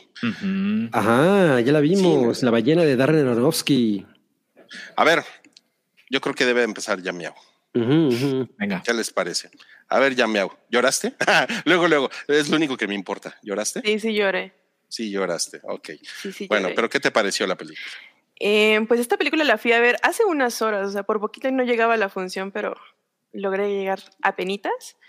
Y este, fui a verla sola, lo cual, lo cual que fue bueno porque... La sola, pues no fuiste, ¿no viste la ballena? Pensé, yo también pensé que, vis- que era la ballena, no la La sola. sola. Me da uno para la sola. ¿De cuál está hablando, señorita? bueno, la fui a ver sola, la de la ballena. Y la verdad es que mm, en general me gustó mucho la película. Trata, trata un tema, bueno, siento que para todas las personas que hemos eh, luchado durante toda nuestra vida contra el tema del peso, trata muchos temas que son bien importantes, que son bien reales y que tal vez mucha gente no los puede visualizar. Entonces, si ustedes han tenido esa situación, se van a sentir muy identificados con muchas de las situaciones que van a ver en pantalla. Eh, es una película muy... e- Es que es muy fuerte, es, a mí se me hizo una temática como muy, no sé, como profunda. Eh, el personaje principal se me hace como, ay, no sé, se me hace muy, muy tierno, se me hace una persona muy buena, muy tierna y que es muy fácil empatizar con él durante toda la película, durante todo lo que le pasa. Sin embargo, eh, como que siento que... mm, como que no me terminó de convencer del todo la película. O sea, como que no, no salí como, como satisfecha con la película. Siento que pudieron haber abordado más a fondo ciertos temas, porque pues tampoco quiero como hacer mucho spoiler. Eh, el papel de esta chica, ¿cómo se llama la actriz? Es Sadie, ¿no? Es la que sale en Stranger Things. La de Stranger Sí. Things, sí. Lo hace muy bien. Es un personaje realmente muy, muy odioso. Pero bueno, Eh, ella, ya es, ella es su hija, ¿verdad? Ella es, es su su hija hija. de Brendan Ah, su hija de él. es su hija de él. Y es un personaje muy, muy odioso, pero pues bueno, ya después entiendes como un poco por qué este personaje es así, ¿no? Y pues bueno, la película de la ballena nos habla de, de un, un señor que bueno, que es profesor como de literatura, pero eh, él solamente da clases online y durante sus clases online nunca ha aprendido su cámara, ¿no? Porque pues obviamente no quiere mostrarse al mundo y a la vez es una persona que se la pasa todo el tiempo en su casa. De hecho, toda la película la vamos a ver transcurrida en su departamento. Y pues nos habla también de cómo esta persona se ha querido aislar de, pues, de la sociedad y de las personas, ¿no? Cómo no quiere que nadie realmente ni tenga contacto con él, ni lo vea porque pues él se siente repulsivo y siente que las personas en cuanto lo ven sienten eh, pues repulsión, ¿no? Entonces se ha alejado de todo eso debido a una tragedia en su vida que pues también no, no quiero decirles cuáles, pero hubo una tragedia en su vida que es lo que provoca que él esté como en esta situación. Y a su vez también tenemos a mm, una especie como de testigo de Jehová, pero no es un testigo de Jehová, es de otra religión, que se llaman los... ¿cómo? los ¿Cómo? Ay, ahorita se me acaba de ir. Ah, se Espera. llaman New Life. New Life. Ajá. New Life, que son como una especie como de religión, pero que te habla como del fin del mundo, ¿no? De todo esto se va a ir al demonio y pues hay que, hay que encomendarnos a Dios. Entonces este personaje llega por casualidad a la puerta y pues estaba abierta, él necesitaba ayuda y de ahí empiezan como a tener este, este, este contacto. Ah, exactamente, New Life. Y este personaje como que pues lo ve muy mal y lo quiere salvar, pero no es como la forma. Y también él tiene una, una mejor amiga, que ya después se sabe pues por qué es su mejor amiga, que mm, esa situación a mí se me hace bien fuerte porque creo que había como muchísima carga emocional y física en ella para poderse hacer cargo, ¿no? Y, ay, no sé, como que mm, era como demasiado para una sola persona, ¿no? Llevar esa carga tan grande. Y pues bueno, em, también, bueno, yo siento que, bueno, dentro de la ballena hablan mucho de, del libro de Moby Dick y hay como un sentido de por qué hay como tanto énfasis en ese, en ese libro, ¿no? En ese, en un ensayo acerca de ese libro. Em, pues en general, sí, sí me gustó. Eh, hay unas escenas muy, muy tristes, pero como que no del todo. No me encantó del todo. La actuación de Brendan Fraser es excelente. A ver, Cabri, cuéntanos tú qué tal. Ah, pues La ballena de Darren Aronofsky, que es un director que tiene un chingo de cosas que a mí me encantan y hay muchas otras cosas que no necesariamente soy muy fan. Alguien preguntaba si era como similar a The Wrestler. Pues yo creo que un poco en el tono, sí. Pero a mí, por ejemplo, The Wrestler me parece mucho mejor película. Em, justo como, como dijo Yamel, bueno, se trata ya, ya, ya saben de qué va, ¿no? A mí lo, lo que a veces me parece es que sí, mientras la actuación de Brendan Fraser es muy, muy impresionante, es, lo hace muy cabrón y realmente eh, lo ves siendo esa persona. O sea, a, a- a- a mí me pasaba este pedo de que ya sabes que, que tiene todos los prostéticos, etcétera, Ujú. pero yo sí lo podía ver a él como esa persona, ¿no? Y, y- y creo que no nada más es el, es el trabajo del director y del, y del departamento de prostéticos, sino también de cómo lo hace él y de cómo él realmente se, se pues se funde en el personaje de Charlie, que es el- el- su nombre. Eh, y, yo tenía como esta duda de, bueno, realmente va a ser una película sobre, sobre donde la cosa del peso tenga mucho peso, literal. Y, y creo que no necesariamente ese es el ojo, lo cual es muy, muy chingón. O sea, es, esta es una situación que le pasa a este personaje y esa es, su, es parte de su tragedia, pero no es realmente el foco del- de la historia. No, O no sea, es la tragedia. no es la tragedia, exacto. Esa no es la tragedia, exacto. Es, eso no es, digamos que eso no es lo peor que le ha pasado. Ujú. Entonces, eso también es una perspectiva muy chingona y creo que, que esa parte la aborda la película de una manera muy, muy, como muy interesante. Sin embargo, el drama, hay momentos en los que me parece muy mal manejado y a mí eso, en, eh, esos momentos, que en, en especial son dos escenas, que probablemente son las escenas como más explosivas de toda la película, me sacó mucho de balance, porque yo, porque siempre he sentido que a pesar de que Aronofsky es una persona que siempre, es un director que siempre pues ha sido como muy hiperbólico en su manejo del drama, como por ejemplo lo fue en, en Requiem por un sueño, que probable, que, o sea, que yo, yo, ya había visto Pi, pero siento que Pi no tiene como el mismo tipo de, claro. de in, intensidad, ¿no? Pero Requiem por un sueño sí de pronto se vuelve así como el pinche drama es, se sí, sale de la sí. pantalla, ¿no? Sí. Pero mientras en esa película o en, o en El Luchador... Eh, logra eh, como ser mucho más sutil con, con, con, estas cosas. Aquí siento que no, y aquí siento que se le va de las manos, y a mí eso en ocasiones me, me, me hace sentir muy incómodo. Y, y, y, rayaba en el que me, en el me quiero reír de esto, ¿no? Wow. Ajá, o sea, así de güey, no puedo con estas situaciones. O sea, como, como que siento que esas dos escenas que son muy importantes a mí, a mí de, me, me sacaron completamente del todo de la película. Sin embargo, hay cosas que están muy bien logradas y si la, y si la vamos a ver por el hecho de que Brenda Fraser está, está nominado y que él lo puede hacer de una manera muy cabrona, creo que ahí cumple con creces. Sí. Eh, sin embargo, sí, a mí, a, mí, a mí también me dejó como esa sensación de, de como incompleto, ¿sabes? Como que yo estaba esperando eh, amarla mucho más de alguna manera porque iba predispuesto, porque justamente Aronofsky es un director que cuando tiene ese, este tipo de cosas, o sea, yo realmente creo que las dos películas que a mí no me gustan de él es, ha sido eh, The Fountain, ¿no? Que uh -huh. hay cosas que me gustan mucho, pero en general esa película me pierde. Uh -huh. Y yo no, yo no, nunca he visto, no, diga, nunca he visto Noé, porque, ah, okay. o sea, digamos que no la he visto en una sentada, me explico. Es una o sea, mierda. La, ¿Qué pedo? Está sí. el, el longe moco por ahí.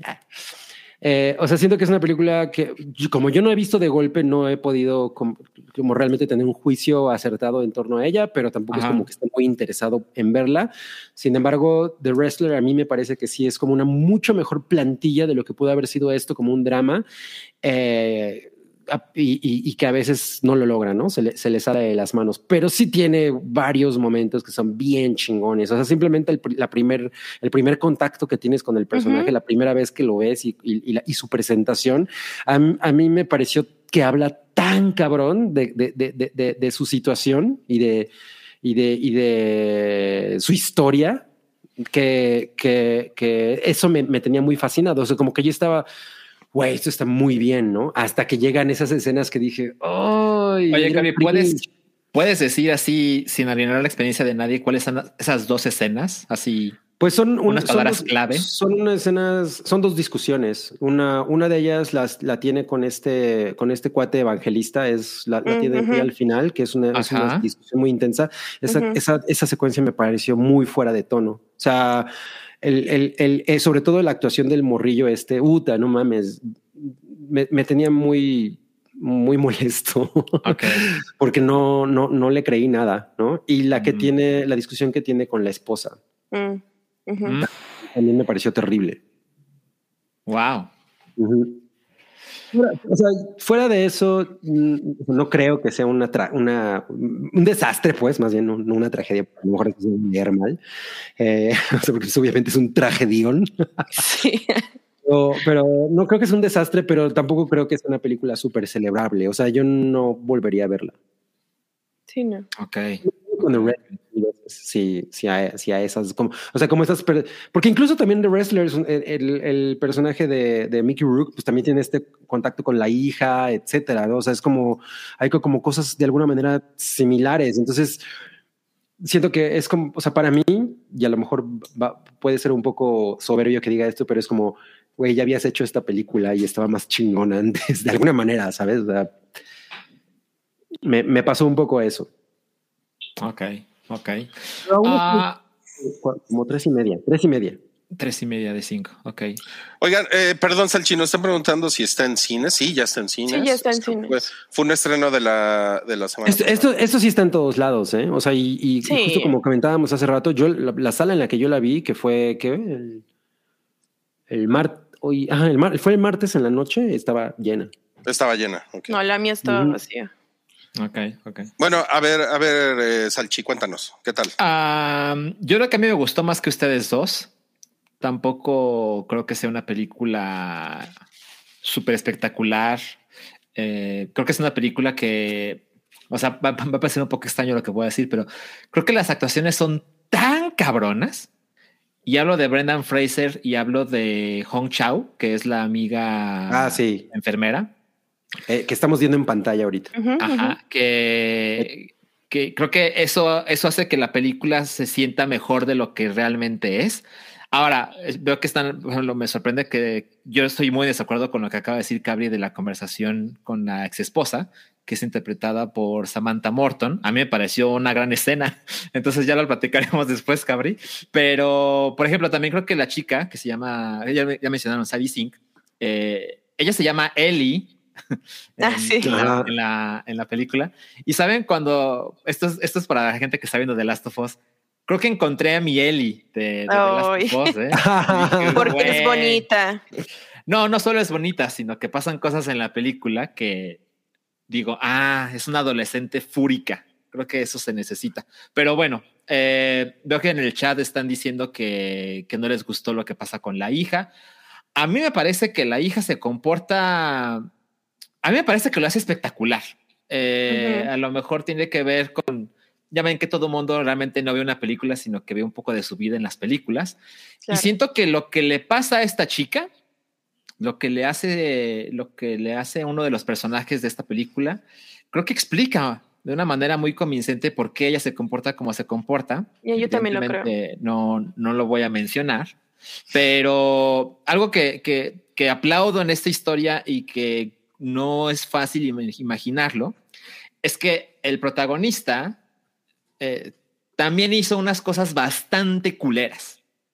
Que, que, como que ponen el drama mucho más complicado de lo que uno se podría imaginar. A lo mejor ves el póster y dices, ah, pues es la víctima, ¿no? Este güey se ve como se ve y pues, pues pobre güey, ¿no? Voy a ver cómo le fue de, eh, en la vida. Pero no, la verdad es que te vas, te, va, te vas enterando sobre todo a través de conversaciones, porque como no lo hemos mencionado, pero es una película bastante teatral, porque viene de una obra de teatro. Uh -huh. Ya mencionaron que solo es uno, es un set, ¿no? El resto de los escenarios son, pues son flashbacks realmente, ¿no? Entonces te van contando a través de conversaciones qué es lo que pasó con esos personajes antes, cómo es que se conocieron y cómo es que sus vínculos se hicieron mucho más fuertes, ¿no? Eh, y justo descubrir que Charlie, que es el protagonista, no es esta persona de un alma blanca donde siempre fue a todo dar con todo mundo y que de repente se puso gordo y la gente lo desprecia. No, no, no, no. Él tiene su buena dosis de defectos que repercuten en los otros eh, personajes de la historia. Y, y, también hay unos personajes que yo siento que en general la gente es gente horrible. eh, sí. Incluso la, la, la amiga que durante mucho tiempo te ponen como, ah, no mames, es, es bondad total, ¿no? Hay, un, hay una conversación en la que ella demuestra cierta envidia por algunas de las acciones del protagonista, que a mí me parece que podrá dar mucha conversación. Evidentemente, desafortunadamente, no es el lugar en que lo podemos hacer, pero bueno, creo que me, me puedo quedar con esto. Creo que es una historia simple, pero que tiene personajes muy complejos. Y eso hace que sea de ninguna manera me, me pareció pesado. Eh, creo que a lo mejor le hubiera venido bien durar unos minutos menos, como para que el mensaje se ejecutara con una fuerza mucho más poderosa. Pero, pero, pero las actuaciones ah, son tan cabronas que eh, la película se les va eh, mucho más rápido de lo que uno se pudiera imaginar. Dura prácticamente dos horas, ¿no? Tampoco es como que tenga una duración ahí extraordinaria. Y yo no tengo una pizca de duda de que Brendan Fraser se va a ganar el premio Oscar. Uh -huh. No solo porque es una gran actuación, sino que sabemos lo que pasa con estos personajes de alguien que... Sí, o sea, además trae, además trae todo un tema político atrás, o sea, ¿no? Que, claro. Totalmente, que, totalmente. Que lo lleva hacia allá. Pero, pero creo que lo que puedo rescatar es que no, no se crean que, ah, Brendan Fraser que le destruyeron la carrera, pero ahora hizo una actuación buena, ya le van a dar el premio. No, de verdad es una actuación muy memorable. O sea, la sí, gente, yo también lo creo. Creo sí. que la gente puede olvidar la película, pero la gente no va a olvidar la actuación de Brendan Fraser. Uh -huh, exacto. Sí, o sea, sí, sí, tiene muchas cosas de. El, el, otro día estaba, creo que en el último newsletter del Hype, justamente recomendé un ensayo de, no me acuerdo qué canal, que, que me ha gustado mucho últimamente, que se llama el ensayo Una Oda a, la, a las actuaciones sutiles, ¿no? Mm. Eh, y, y, pues utilizaba varios ejemplos de, de, de, ello y creo que en esta película, en, en, especial él, sí tiene varios momentos en los que logra hacer eso con expresiones del rostro que son como muy ligeras, con, con, con incluso cosas muy simples, gruñidos, cosas así, que mm. transmiten un chingo. O sea, sí. hubo un momento en el que a mí sí me, sí me, sí me, sí se me salió la lágrima eh, en un par de cosas que, que hace. Y eso, me ten, y eso sí, te, sí, me tenía como muy cautivado. Te digo, a mí, a mí, a mí en general lo único es que sí me, sí me pasó que esas dos escenas yo las sentí como que le, como que Aronofsky le subió el volumen al drama, a casi la Rosa de Guadalupe, hay, ¿no? Hay o sea, unas partes que son, puta, son más cursis de los que pudo haber sido, porque uh -huh. a, a, ratos tiene esta combinación de drama y cursilería que intenta mantener a un buen nivel, pero a veces se le va la mano y sí hubo un par de momentos que dije, ay, esto a lo mejor si lo, si lo quitabas, todo hubiera quedado mucho mejor. Oigan, pero hemos, hemos llegado al, al, al, momento cúspide de, de, esta reseña de la ballena. Uh -huh. Irving Sáenz pregunta, ¿Salchi, Moonfall o la ballena? Ay, no puede ser, no puede ser. En algún momento voy a tener que fingir que me da risa, amigos. Ya, ya basta. bueno, pero responde a la pregunta. Eh, les puse la misma calificación, si eso es lo que quieren saber. Le puse cuatro estrellas. Eso está cabrón, ¿eh? ¿Le pusiste cuatro estrellas? Le puse ah, cuatro, cabrón. Por eso digo que yo creo que sí. me gustó más que ustedes dos. Sí, sí, sí, sí. Yo, yo, yo estaba como a punto de ponerle cuatro, pero sí de pronto pensé, no, es, es, esas partes sí me sacaron de, de, de, la, de la película muy cabrón. Y no se lo puedo perdonar a alguien a quien sí respeto bastante como este cabrón, ¿sabes? O sea, no es su primera película tampoco, entonces. Pero esa segunda escena que tú mencionas, a mí, a mí me pegó muy cabrón, o sea, esa que dices que tú así como que no te gustó tanto. No, y no, esa, esa y a mí especial, me pareció... Esa en especial no me gustó. Ajá. Muy cabrona. Wow. Sí, sí. Gabriel sí. insensible. Ay, ay, no, ay, pues, o sea, como, como que además es muy, ay, güey, es muy cagado porque ese día me, me fui a verla aquí a Reforma 222, entonces yo iba, fui solo también, ¿no? Entonces iba en las escaleras eléctricas y, y, y, y, me, y me interceptó un fan del hype que se llama Yair, se tomó una foto conmigo. Ok. Me dijo, ¿qué vas a ver? Pero además, como yo llevaba los audífonos, o sea, él me fue a alcanzar para saludarme. Okay. O sea, él no, él no iba a ir al cine. entonces, Ajá.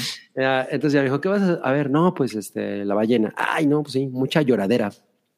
Y no, eh, no, no lloré tanto. O sea, ahora que volví a ver eh, Banshees, por ejemplo, el, la segunda vez, no mames. le, le, otra vez. No, pero lo digo porque, lo digo porque la, la, amo muy cabrón. O sea, la verdad es que esa, esa película sí me devastó. O sea, güey, si te, si te digo no. que me comí una hamburguesa de McDonald's, vas a decir, no, está muy bien, güey, pero no, güey, la hamburguesa que yo me comí cuando fui, cuando vi Banshees. No, no mames, güey. No sabes cómo no, lloré pues, Pues mi mamá pidió palomitas porque casi nunca compra palomitas. Sáquese de aquí. Bueno, ya, eso fue, esa fue la reseña. Porque pues están nominadas, o sea, tienen que ver. Es, esa fue la reseña de la, de la ballena. Sáquese de aquí ya. Y vamos a pasar a otra reseña de otra cosa que vimos esta semana. No mames, cuántos estrenos y reseñas hoy, ¿eh? Llaman a la puerta de M. Night Shyamalan. ¿Quién vio esta chingadera? No, nada más no. tú, Salchi. No, no es una chingadera, no es una chingadera. Yo la vi, nada más yo la vi, ¿verdad? ¿No sí. es una chingadera? Creo que no, sí. no es una chingadera. Oh. A ver. Miren, me atreví a ir al cine porque yo me quería enterar por mis propios ojos cuál era el giro. Evidentemente no se los voy a contar, lo cual es una lástima, ¿no? Porque... Porque se los quería spoilerear. Sí, porque ya saben que me encanta, me encanta arruinarles la vida. Pero sobre todo siento que hablar de una película de Emma Shyamalan y estar ahí buscándole la manera de, ay, es que no vayas a contar el plot twist, pues sí siento que es una conversación incompleta. Pero, uh, a ver, les cuento, ¿no? Los pongo un poco en contexto. Básicamente, esta, esta película está basada en un libro que tiene un nombre bastante similar. Recuerden, la película es eh, Knock at the Cabin, llaman a la puerta, y el libro se llama The Cabin at the End of the World, que es como la cabaña al final del mundo, ¿no? Okay. Eh, la sinopsis es esta, es básicamente lo que está en el tráiler, ¿no? Es una familia que aguas para la gente que odia lo woke. Son dos hombres homosexuales que eh, adoptaron oh, no. una niña asiática. ¿no? Oh, aquí no. Gente, aquí oh, la gente ya no. apaga, apaga el internet. ¿no? este, y están en, en, una cabaña para pasar un fin de semana. Y en ese momento llegan cuatro sujetos que básicamente se presentan de una manera que no intentan ser violentos, lo cual es parte importante, que, que uno se puede imaginar que son unos locos desquiciados, violentos, con armas de fuego y machetes. No, realmente no, ellos se presentan, sí tienen armas, pero... O sea, no son los de la purga. Ajá, pero claramente tienen una, una actitud de no quiero utilizar la, eh, la fuerza, ¿no? Y lo que quieren básicamente es esto, es entrar a la cabaña, y le dicen a la familia, a ver, ustedes tres tienen que decidir cuál de ustedes va a morir. Y es que uno de ustedes tres tiene que morir porque si no, llega el apocalipsis y se acaba la humanidad. Y realmente no les explican, lo que pasa es que pasó esto y esto y esto y esto. O sea, nada más llegan y les esto. dicen eso y ya. Entonces, ah, exacto. Entonces, eso es gran parte de la confusión de la audiencia y de esta familia, ¿no? Entonces, evidentemente, la familia tiene una postura de, güey, pinche loco religioso, ¿no? Este, lárgate de aquí, ¿no? E intentan eh, escapar, este, intentan ser, son violentos con los invasores, y ahí es donde los invasores responden con violencia, ¿no? Pero insisto, no es su intención, no es su plan. Su plan es, por favor, medítalo.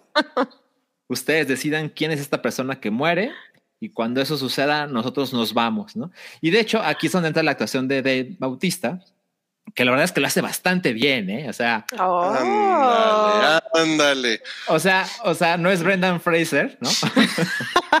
pero, pero sí es muy notable porque la verdad es que pues ves este güey, ¿no? Que pues es un sujeto enorme, ¿no?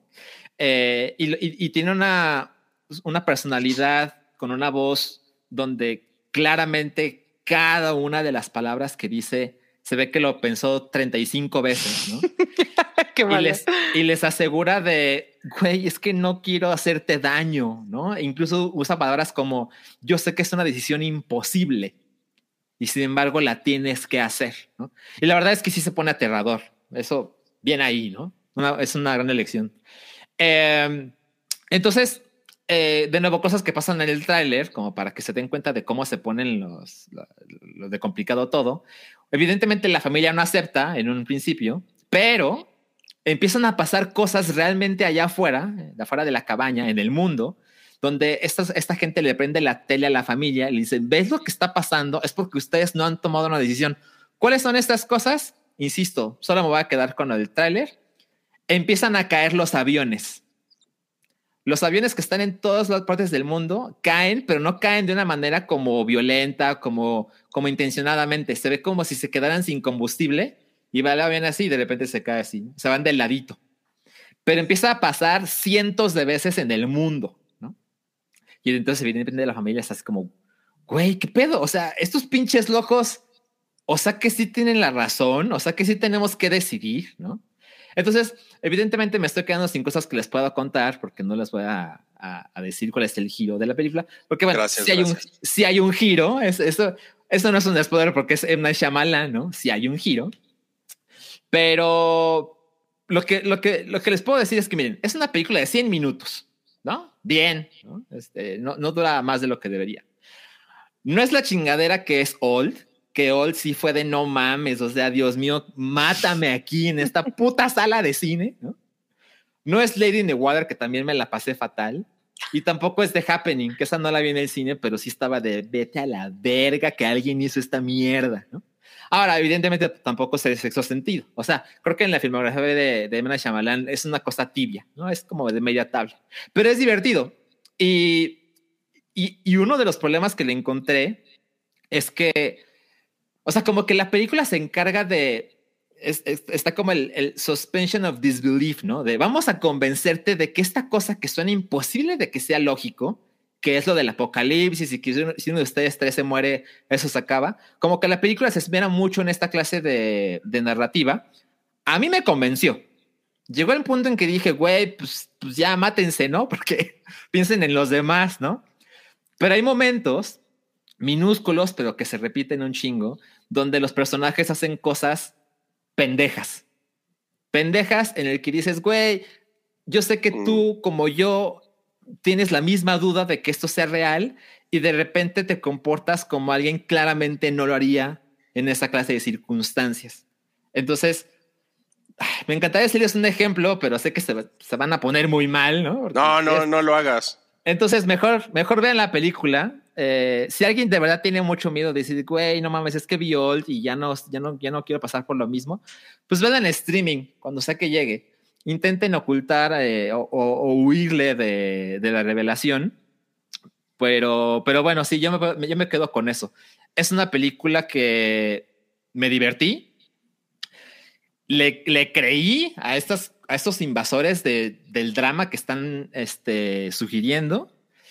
Y, y creo que para pasar 100 minutos así divertidos con algo inusual, creo que es recomendable. Yo le puse tres estrellas en Letterboxd. Muy bien, muy ah, bien. muy bien. Y, y O sea, te pusieron como- una hamburguesa a tu reseña. Te pusieron hamburguesa. Es como. Ah. tiene la calidad de Signs. Mira, es que ya hay, hay una cosa ahí importante que abrir. Yo, yo vi Signs hace muy poco, la vi hace como Ah. un año. Y la verdad es que de ninguna manera me pareció una película realmente notable. Entonces, Yo, yo, yo esa sí la vi en el cine y me pareció bastante bien. Excepto Mm. al final ya no me gustó tanto, pero me, me la pasé. Pero a lo bien. mejor también fue algo del momento, ¿no? Porque estuvo muy... Quizás, quizás. sí, recuerdo que cuando estaba en cines la gente estaba vuelta loca. Sí, además estuvo muy cagado porque creo que ya he con- contado esa anécdota, pero la vi en, en Nueva York y, y había una morra gritando muy cabrón. Era, era como la, la, la morra esa de Scream que As- Mm. digo de Scary Movie. que así, Ajá, sí, sí, sí, sí. As- La no negra. mames, la, la misma, güey. Eh, yo no lo quería decir, pero La. Tal cual. tal Ups. cual, tal Sí, cual. sí, sí, sí, sí. No, mames, qué increíble. Ok, bueno, pues eso fue lo que tiene que decirnos Salchi de Llaman a la puerta y Sí. vamos a avanzar con No Cállate. ¿Qué les parece? ¿Tienen ganas de encanta. No Cállate? A ver.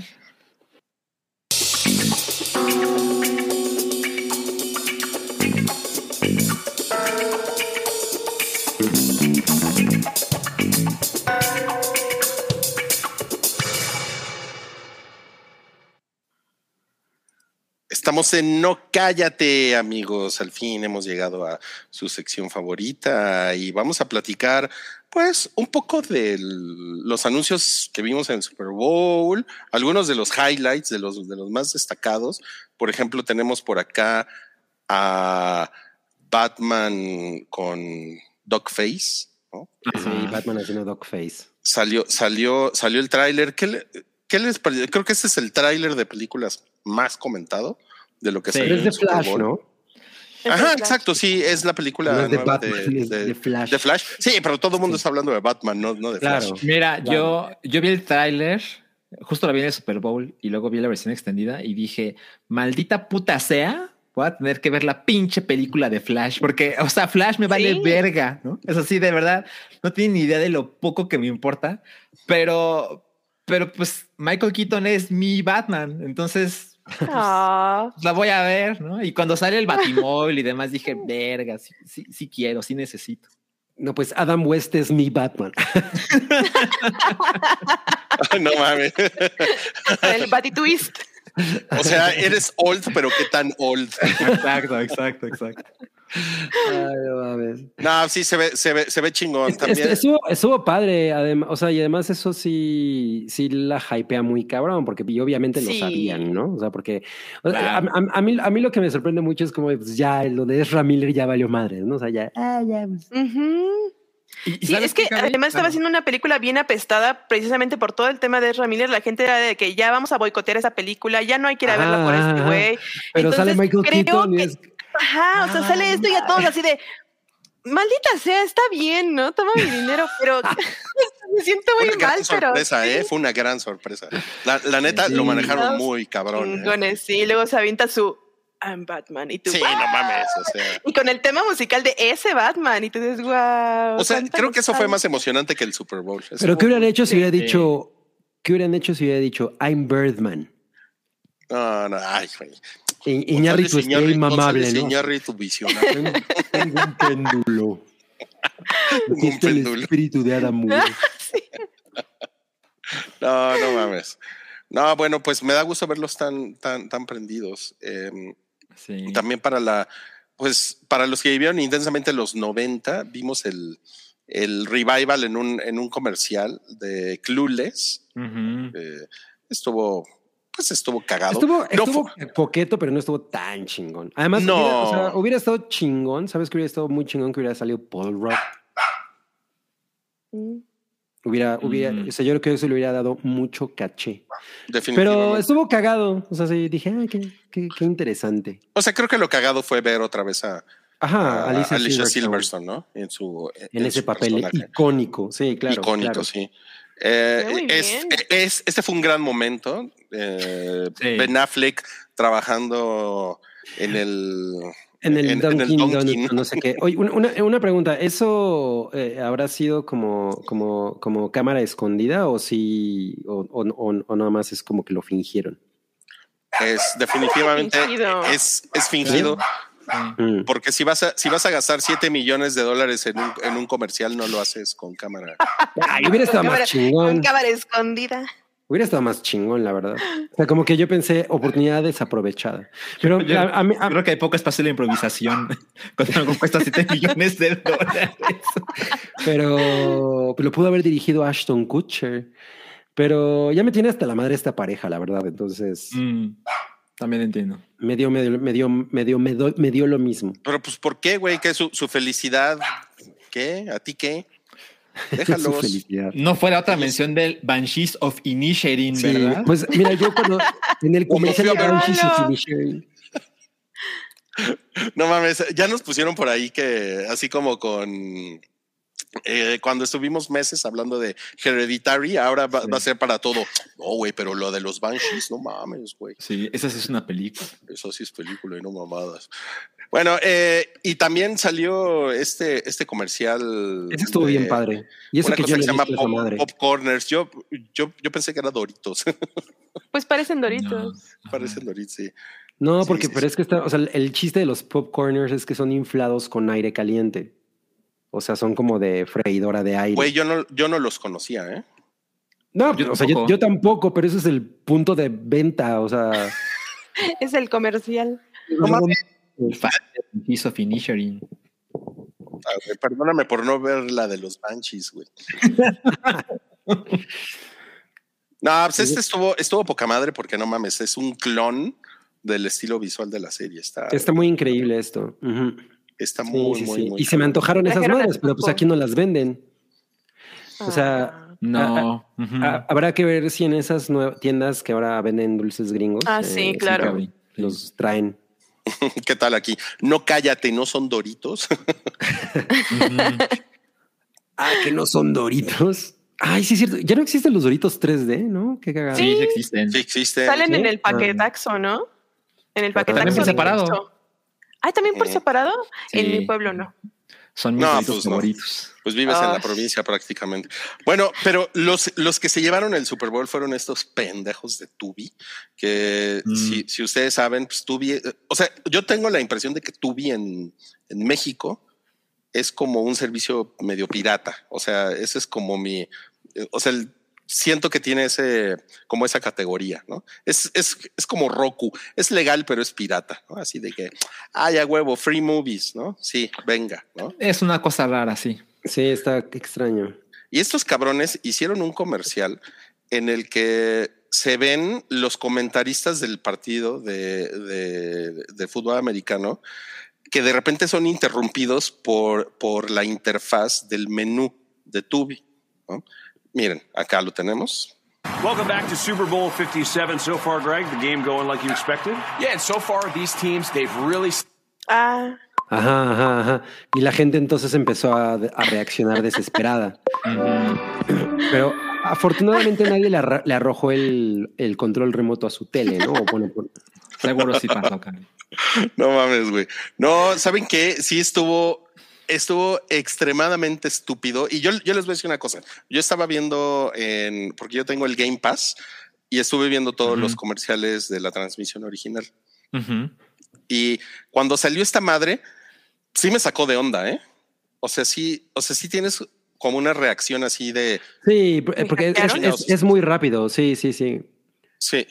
Y entonces sí puedo entender que los gringos que estaban en sus casas viendo el Super Bowl de repente dijeron, ¿qué pedo con esta mamada? ¿No? Y las reacciones están realmente cagadas. Welcome back to Super Bowl 57. Gringos reaccionan al, the co- game al comercial de. Ubi. Debe haber, debe haber muchas colecciones de eso en YouTube.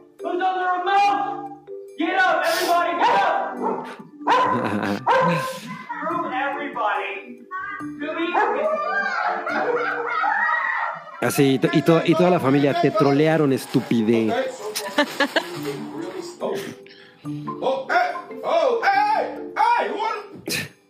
Mira, él, sí, él, sí, ese- él sí le iba a meter un cabezazo a la tele. Sí, no mames. Imagínate un cabezazo a tu pantalla de LG. Que, toda- que todavía le debes a Electra. Ay, qué genialidad. Sí, no mames. Y me padre. sorprendió que lo, que lo hizo, lo hizo Tubi, no lo hizo Netflix. Como que, como que esto le tocaba a Netflix, ¿no? Ah, Netflix ya no es chavo cool, ya, ya está. Hubo un comercial de. Netflix con Will Ferrell que siento que no llegó muy lejos. Ajá, ajá, ajá. Y bueno, y también estuvo eh, Riri, Riri, La Riri, pero Lady Riri. Lady, Lady, Lady Riri, sí. Pero miren, estuvo, ay cabrón, ¿qué es esto? Ay, güey. Ay, güey.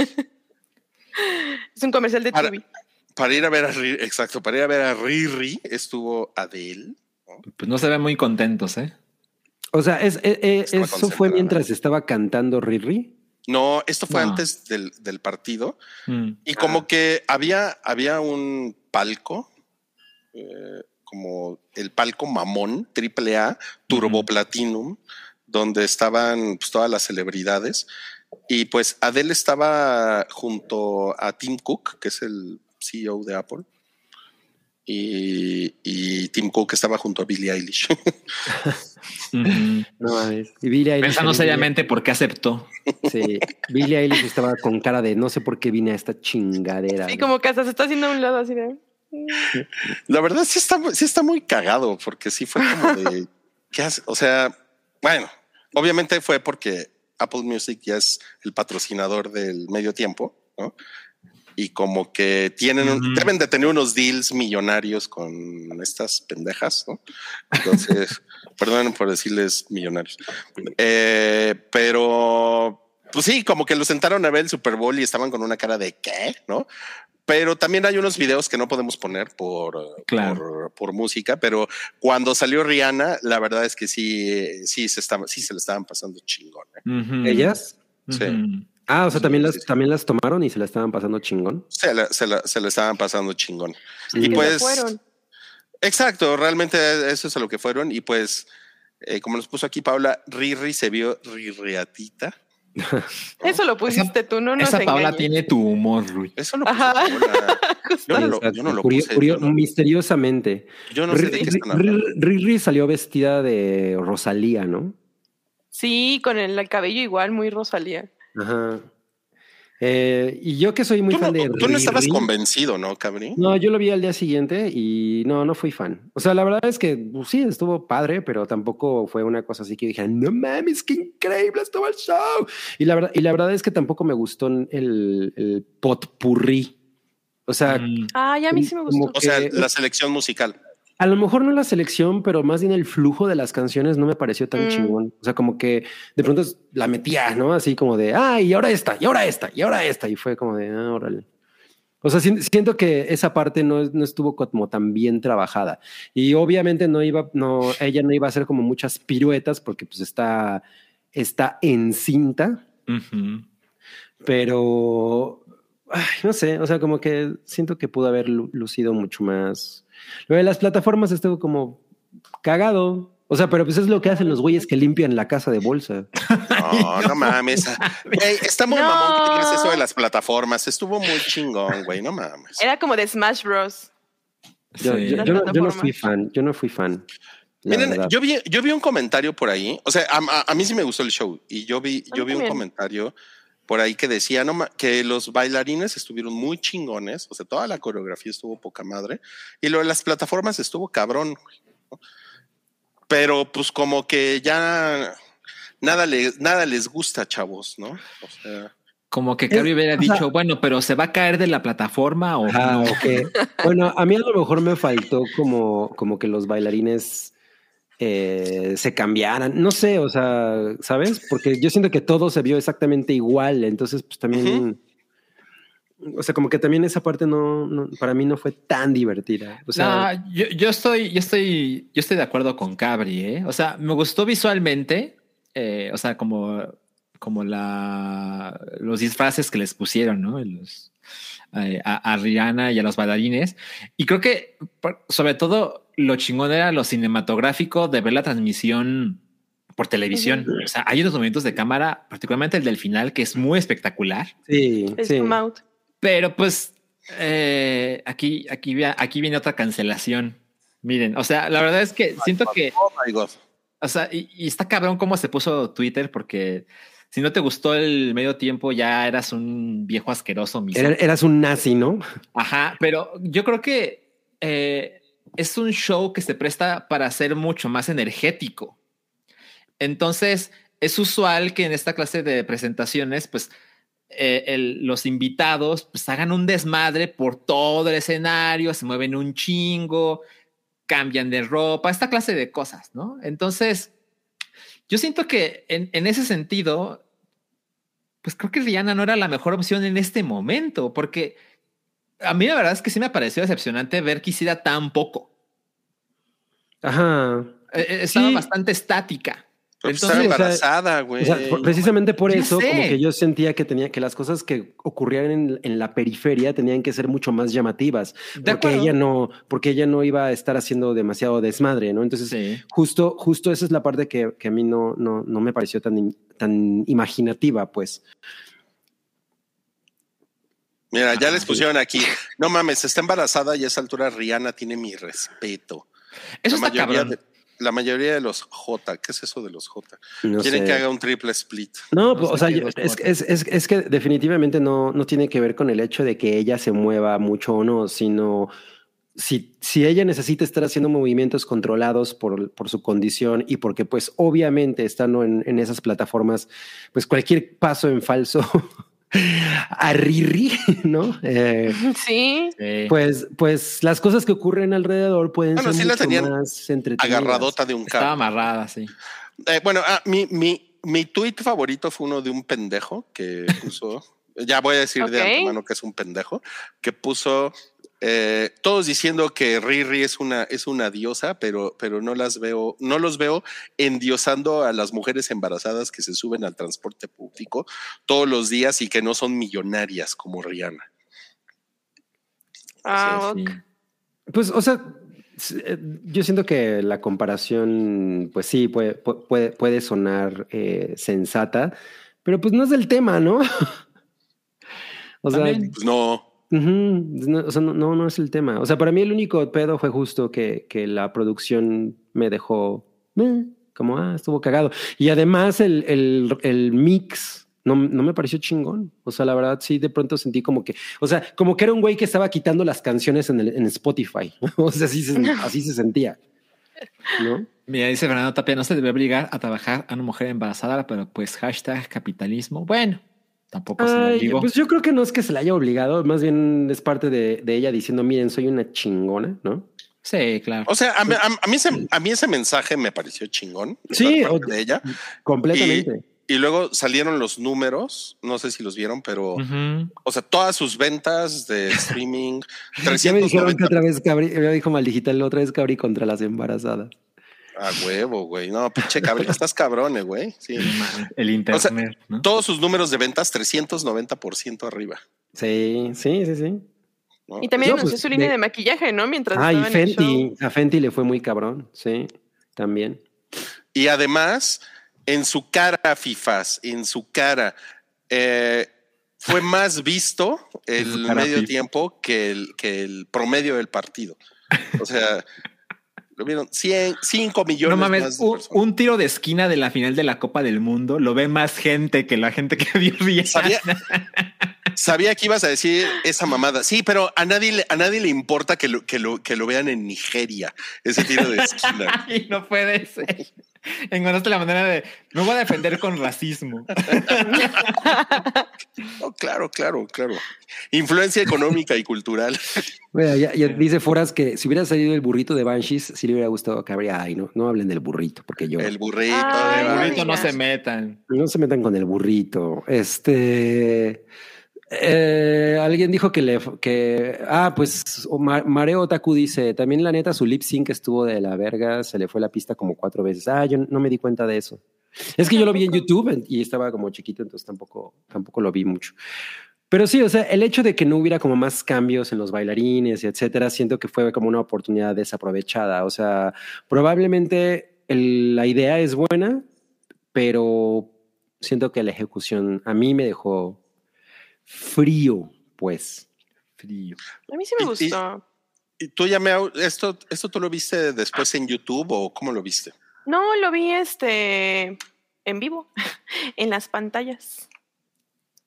Estaba en el restaurante y estábamos viendo ahí el partido y empezó. Ah, y además, algo que, bueno, yo creo que yo y muchas personas no sabíamos, pues era que estaba embarazada, ¿no? Entonces la mitad de, de su show era así como que, ah, esa canción está bien chingón. ¿Sí está embarazada?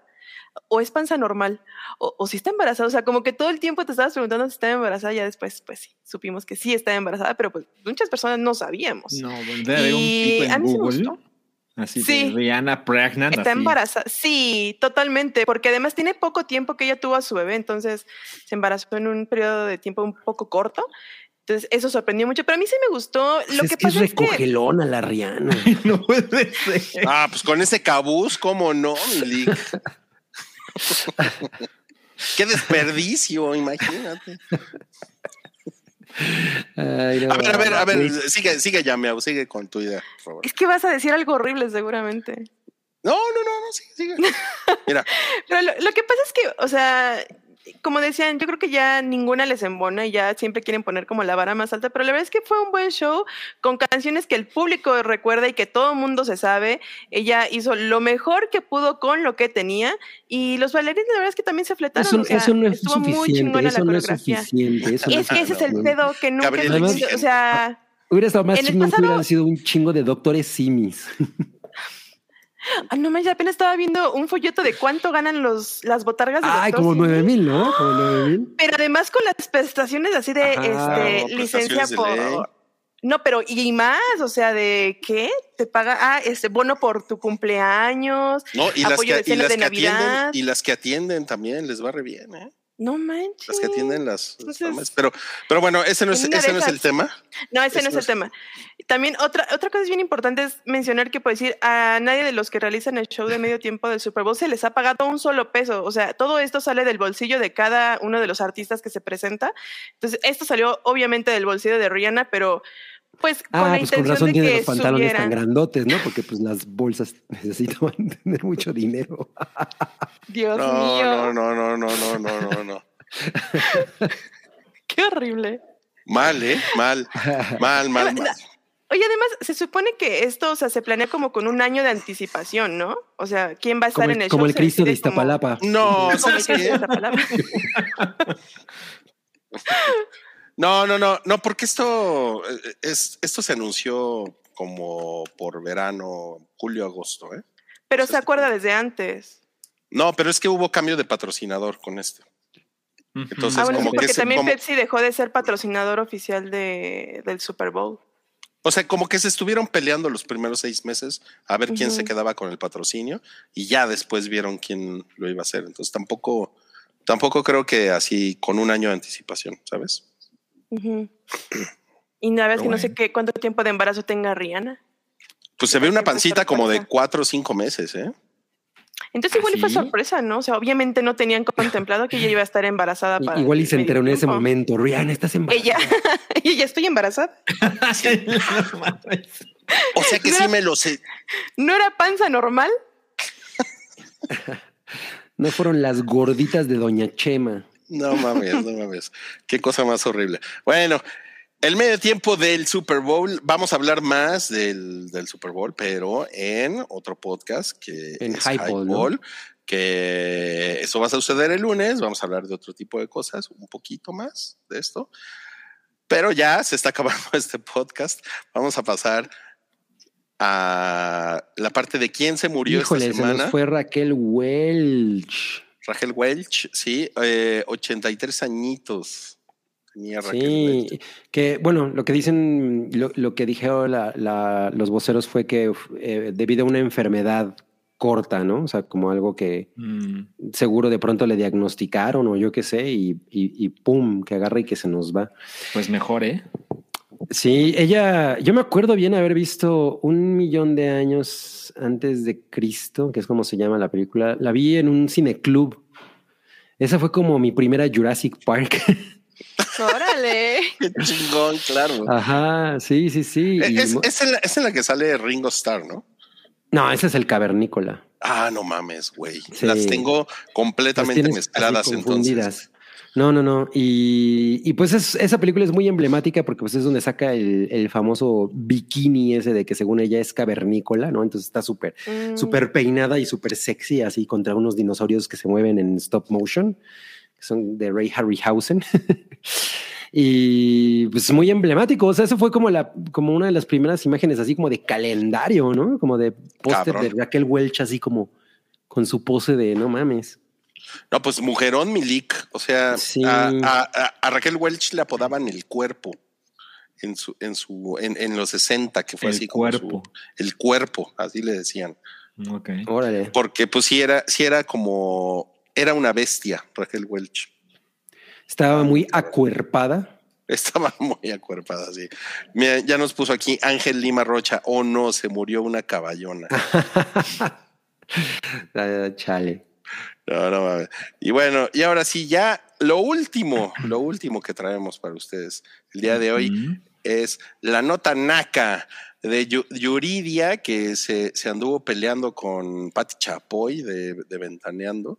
Se, Y se- le- se anduvo ventaneando con esos guapísimos y fornidos sé, y, esculturales integrantes de. Ventaneando, atletas, talentosos. Ah, sí, ¿verdad? Porque la, la, me la, me la Body shamearon. ¿verdad? Me Sí, la body shamearon. Sí. Sí, pues lo que pasa es que, pues es que la que agarra la Pati Chapoy y que empieza a hacer todo un desmadre de que, de que Yuridia no quería dar entrevistas, ¿no? Para, para, para, para su programa, para Ventaneando, que no, pues yo una vez, una vez le dije que estaba bien gorda y pues ya no quiere que le entrevistemos. ¿Quién sabe por, ¿Por, qué? qué? ¿Qué le No pasa? ¿Qué le pasa, pinche gorda? Vieja mamona. Y este. ¿Qué le pasa, pinche Y gordo? pues, y pues, al parecer estaban planeando o, o hicieron, ¿no? Como un episodio como de, ay, pues les vamos a contar este chisme de que esta morra sigue, sigue de mamona y que les caen y que les exigen una disculpa. Pues sí, estuvo cabrón porque lo, lo que ella dijo fue que lo estamos viendo aquí en pantalla, por cierto, de nada por el rating. Disfrútenlo. Me, me da mucho cringe que escriban rating así. Sí, y, y es, y es tal cual como, como ella lo escribió en su Instagram. ¿eh? Ajá, sí, sí, sí, sí lo vi, Antes sí de que vi, nos sí critiquen. Disfrútenlo y aprovechenlo para vender mayonesa, pero asegúrense de decir bien el nombre. La verdad sí estuvo, estuvo chingón, ¿eh? tengo que admitir. Sí, eso, es- eso estuvo muy bien. Sí. Esa fue una, un- una, una gran respuesta. Y entonces, eh, pues sí, que, que agarra la Pati Chapoy y que da una, una respuesta, una disculpa, perdón, como muy tibia, así como la reseña de Wookiee de Ant-Man. Y Mm. este, porque sí fue así como de, pues, que se quejan, pues así es el programa, es un programa de, de periodismo e investigación. De espectáculo. No Espectáculos. manches. Voy a intentar hablar como Pati Chapoy. Es un programa de. Es Paddington. Este, no te falta decir extraño para hacer Pati Chapoy. Es que está muy extraño. bien, está bien extraño. Ay, qué horror. No, no mames, qué horror, güey. Pero, pero, pero me, o sea, me, me sorprende porque Pues esa, esa morra es una mafiosa de ese pedo, ¿no? O sea, es como la mafia del chisme. Esa Sí, Uy, muy cabrón. esa señora está muy Y cabrona. nos la sentaron así. Señora, siéntese. Siéntese. O sea, queremos Ah. ver a Pati Chapoy a- arder en el infierno. La, la Pues verdad, ya que le sí. quiten el programita, ¿no? Ya que ese programita ya se extinga. Por la, la verdad es que cualquiera de esos este, conductores están de la patada. A mí me sea, parece increíble que siga existiendo, ¿eh? A mí Y que la me parece gente lo muy- siga muy viendo. raro. O sea, estaba, eh, me, me metí a ver el Twitter de, de la señora y tiene un millón de followers, ¿no? Y dije, mames. Wow. La señora Chapoy. Sí, la señora Chapoy. Wow. Sí, me, me acuerdo cuando en los 80 ella tenía un programa que se llamaba En medio del espectáculo. Ah, sí. Y, mi, y, y como que mi madre de pronto lo, lo, lo veía. Y Ujú. güey, a mí me cagaba. pinche- Y era un morrilli, ¿no? O sea, Pero entiéndela, no había HBO Max. exacto, no había HBO. So, Era eso o, o- o el libro de hoy con Marusha Vilalta. Rui, Ah, Rui yo, sí se yo- acuerda bien Yo de me eso. acuerdo de eso. Yo me acuerdo de eso, sí. Hasta se emocionó Rui así de, ah, sí, bueno. Ay, no mames, Ay, sí, a mí sí, me encantaba el libro de hoy. Qué chingón. Es que mamá Ese- Eh, eh, ese y, el, y, la, y la cápsula de Severo Mirón. Ah, de esa sí no me acuerdo. De esa no te acuerdas de la de Severo No, no, no. Ok. No, pues ya se acabó, se acabó este hype, amigos. Muchas gracias por ver este episodio. Tenemos unos superchats ya nada más para despedirnos. Y eh, dice este mm, el señor del nombre bicicleta ZMX80, el horóscopo para Virgo, por favor. Ah, ¿que ¿no había uno de Acuario? Ah, También. hay uno, hay uno de Virgo, hay uno de Virgo y hay uno de Acuario también. Eh, Virgo. No mames, que mal. Si sigues de Virgo, no vas a tener descendencia. Ponte condón y aguas con la impaciencia. Estuvo muy terrible esa. Hay que repetirlo. Ay, no chavo. Eh, tu número de la suerte es el 69 porque así no hay embarazo. Fatal. Y luego. Eh, eh, pues te deseo mucha paz y mucho amor. Que te vaya chingón. No, no estaba preparado para el de Virgo. Tenemos uno más de Acuario. De hecho, tenemos dos de Acuario. El otro fue también de Valeria. Ah, pues va a ser eh, partida Dos doble. por uno. Dos por uno. Y es de Acuario Aguas. Porque ese paquete de Amazon que estás esperando se lo quedó tu vecina, la de la miscelánea. Si andas se nota muy cabrón asaltando, que estás leyendo. si andas asaltando aguas con las cámaras del C4. Ah. No vayas a aparecer en el metro porque tus compinches no te echaron aguas. Ya no te metas al Sambors cuando te ande de las aguas, que luego no hay papel y te tienes que limpiar con el calcetín. ¿Qué? Tu dulce mexicano de la suerte es la oblea, pero no la comas en la Eucaristía, mejor cómprala en el mercado. No, Te deseo mucha paz mucho, mucho, mucho, mucho, mucho, mucho amor. Increíble, ok. No, pues gracias, gracias. Ese, ese es el que había escrito para. Pues es que me perdieron tantos que dije, güey, los tengo que escribir, no me va a salir. Claro, claro, sí. Está muy bien, está muy bien. Y bueno, profe Mau dice en este super chat, si las plazas comerciales ponen sus anuncios navideños desde septiembre, ya Miau puede tener su arbolito en febrero o marzo o abril. Estoy de Claro. acuerdo con eso. Pues es su casa.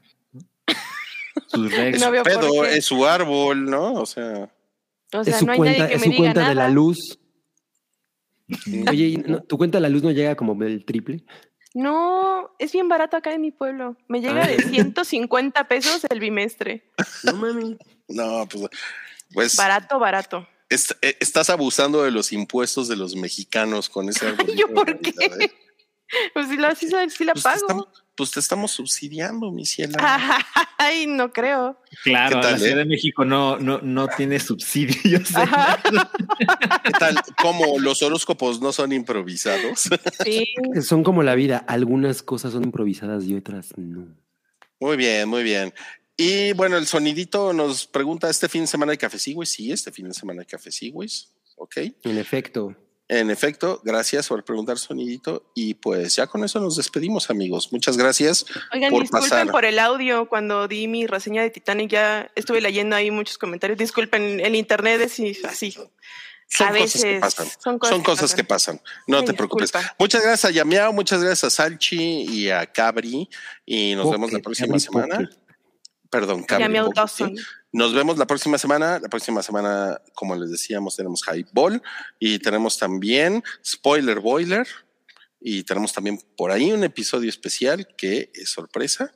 Uh, Pero no vamos a decir nada ahorita. Y también tenemos Gracias. ya el nuevo eh, La La Loud. Ujú. Y el nuevo La La Loud, ajá, que va a salir en siete días. Ok. Ujú. Y pues, gracias. Muchas Nos gracias por pasamos estar aquí. Los queremos. Gracias. Bye. Adiós. Bye.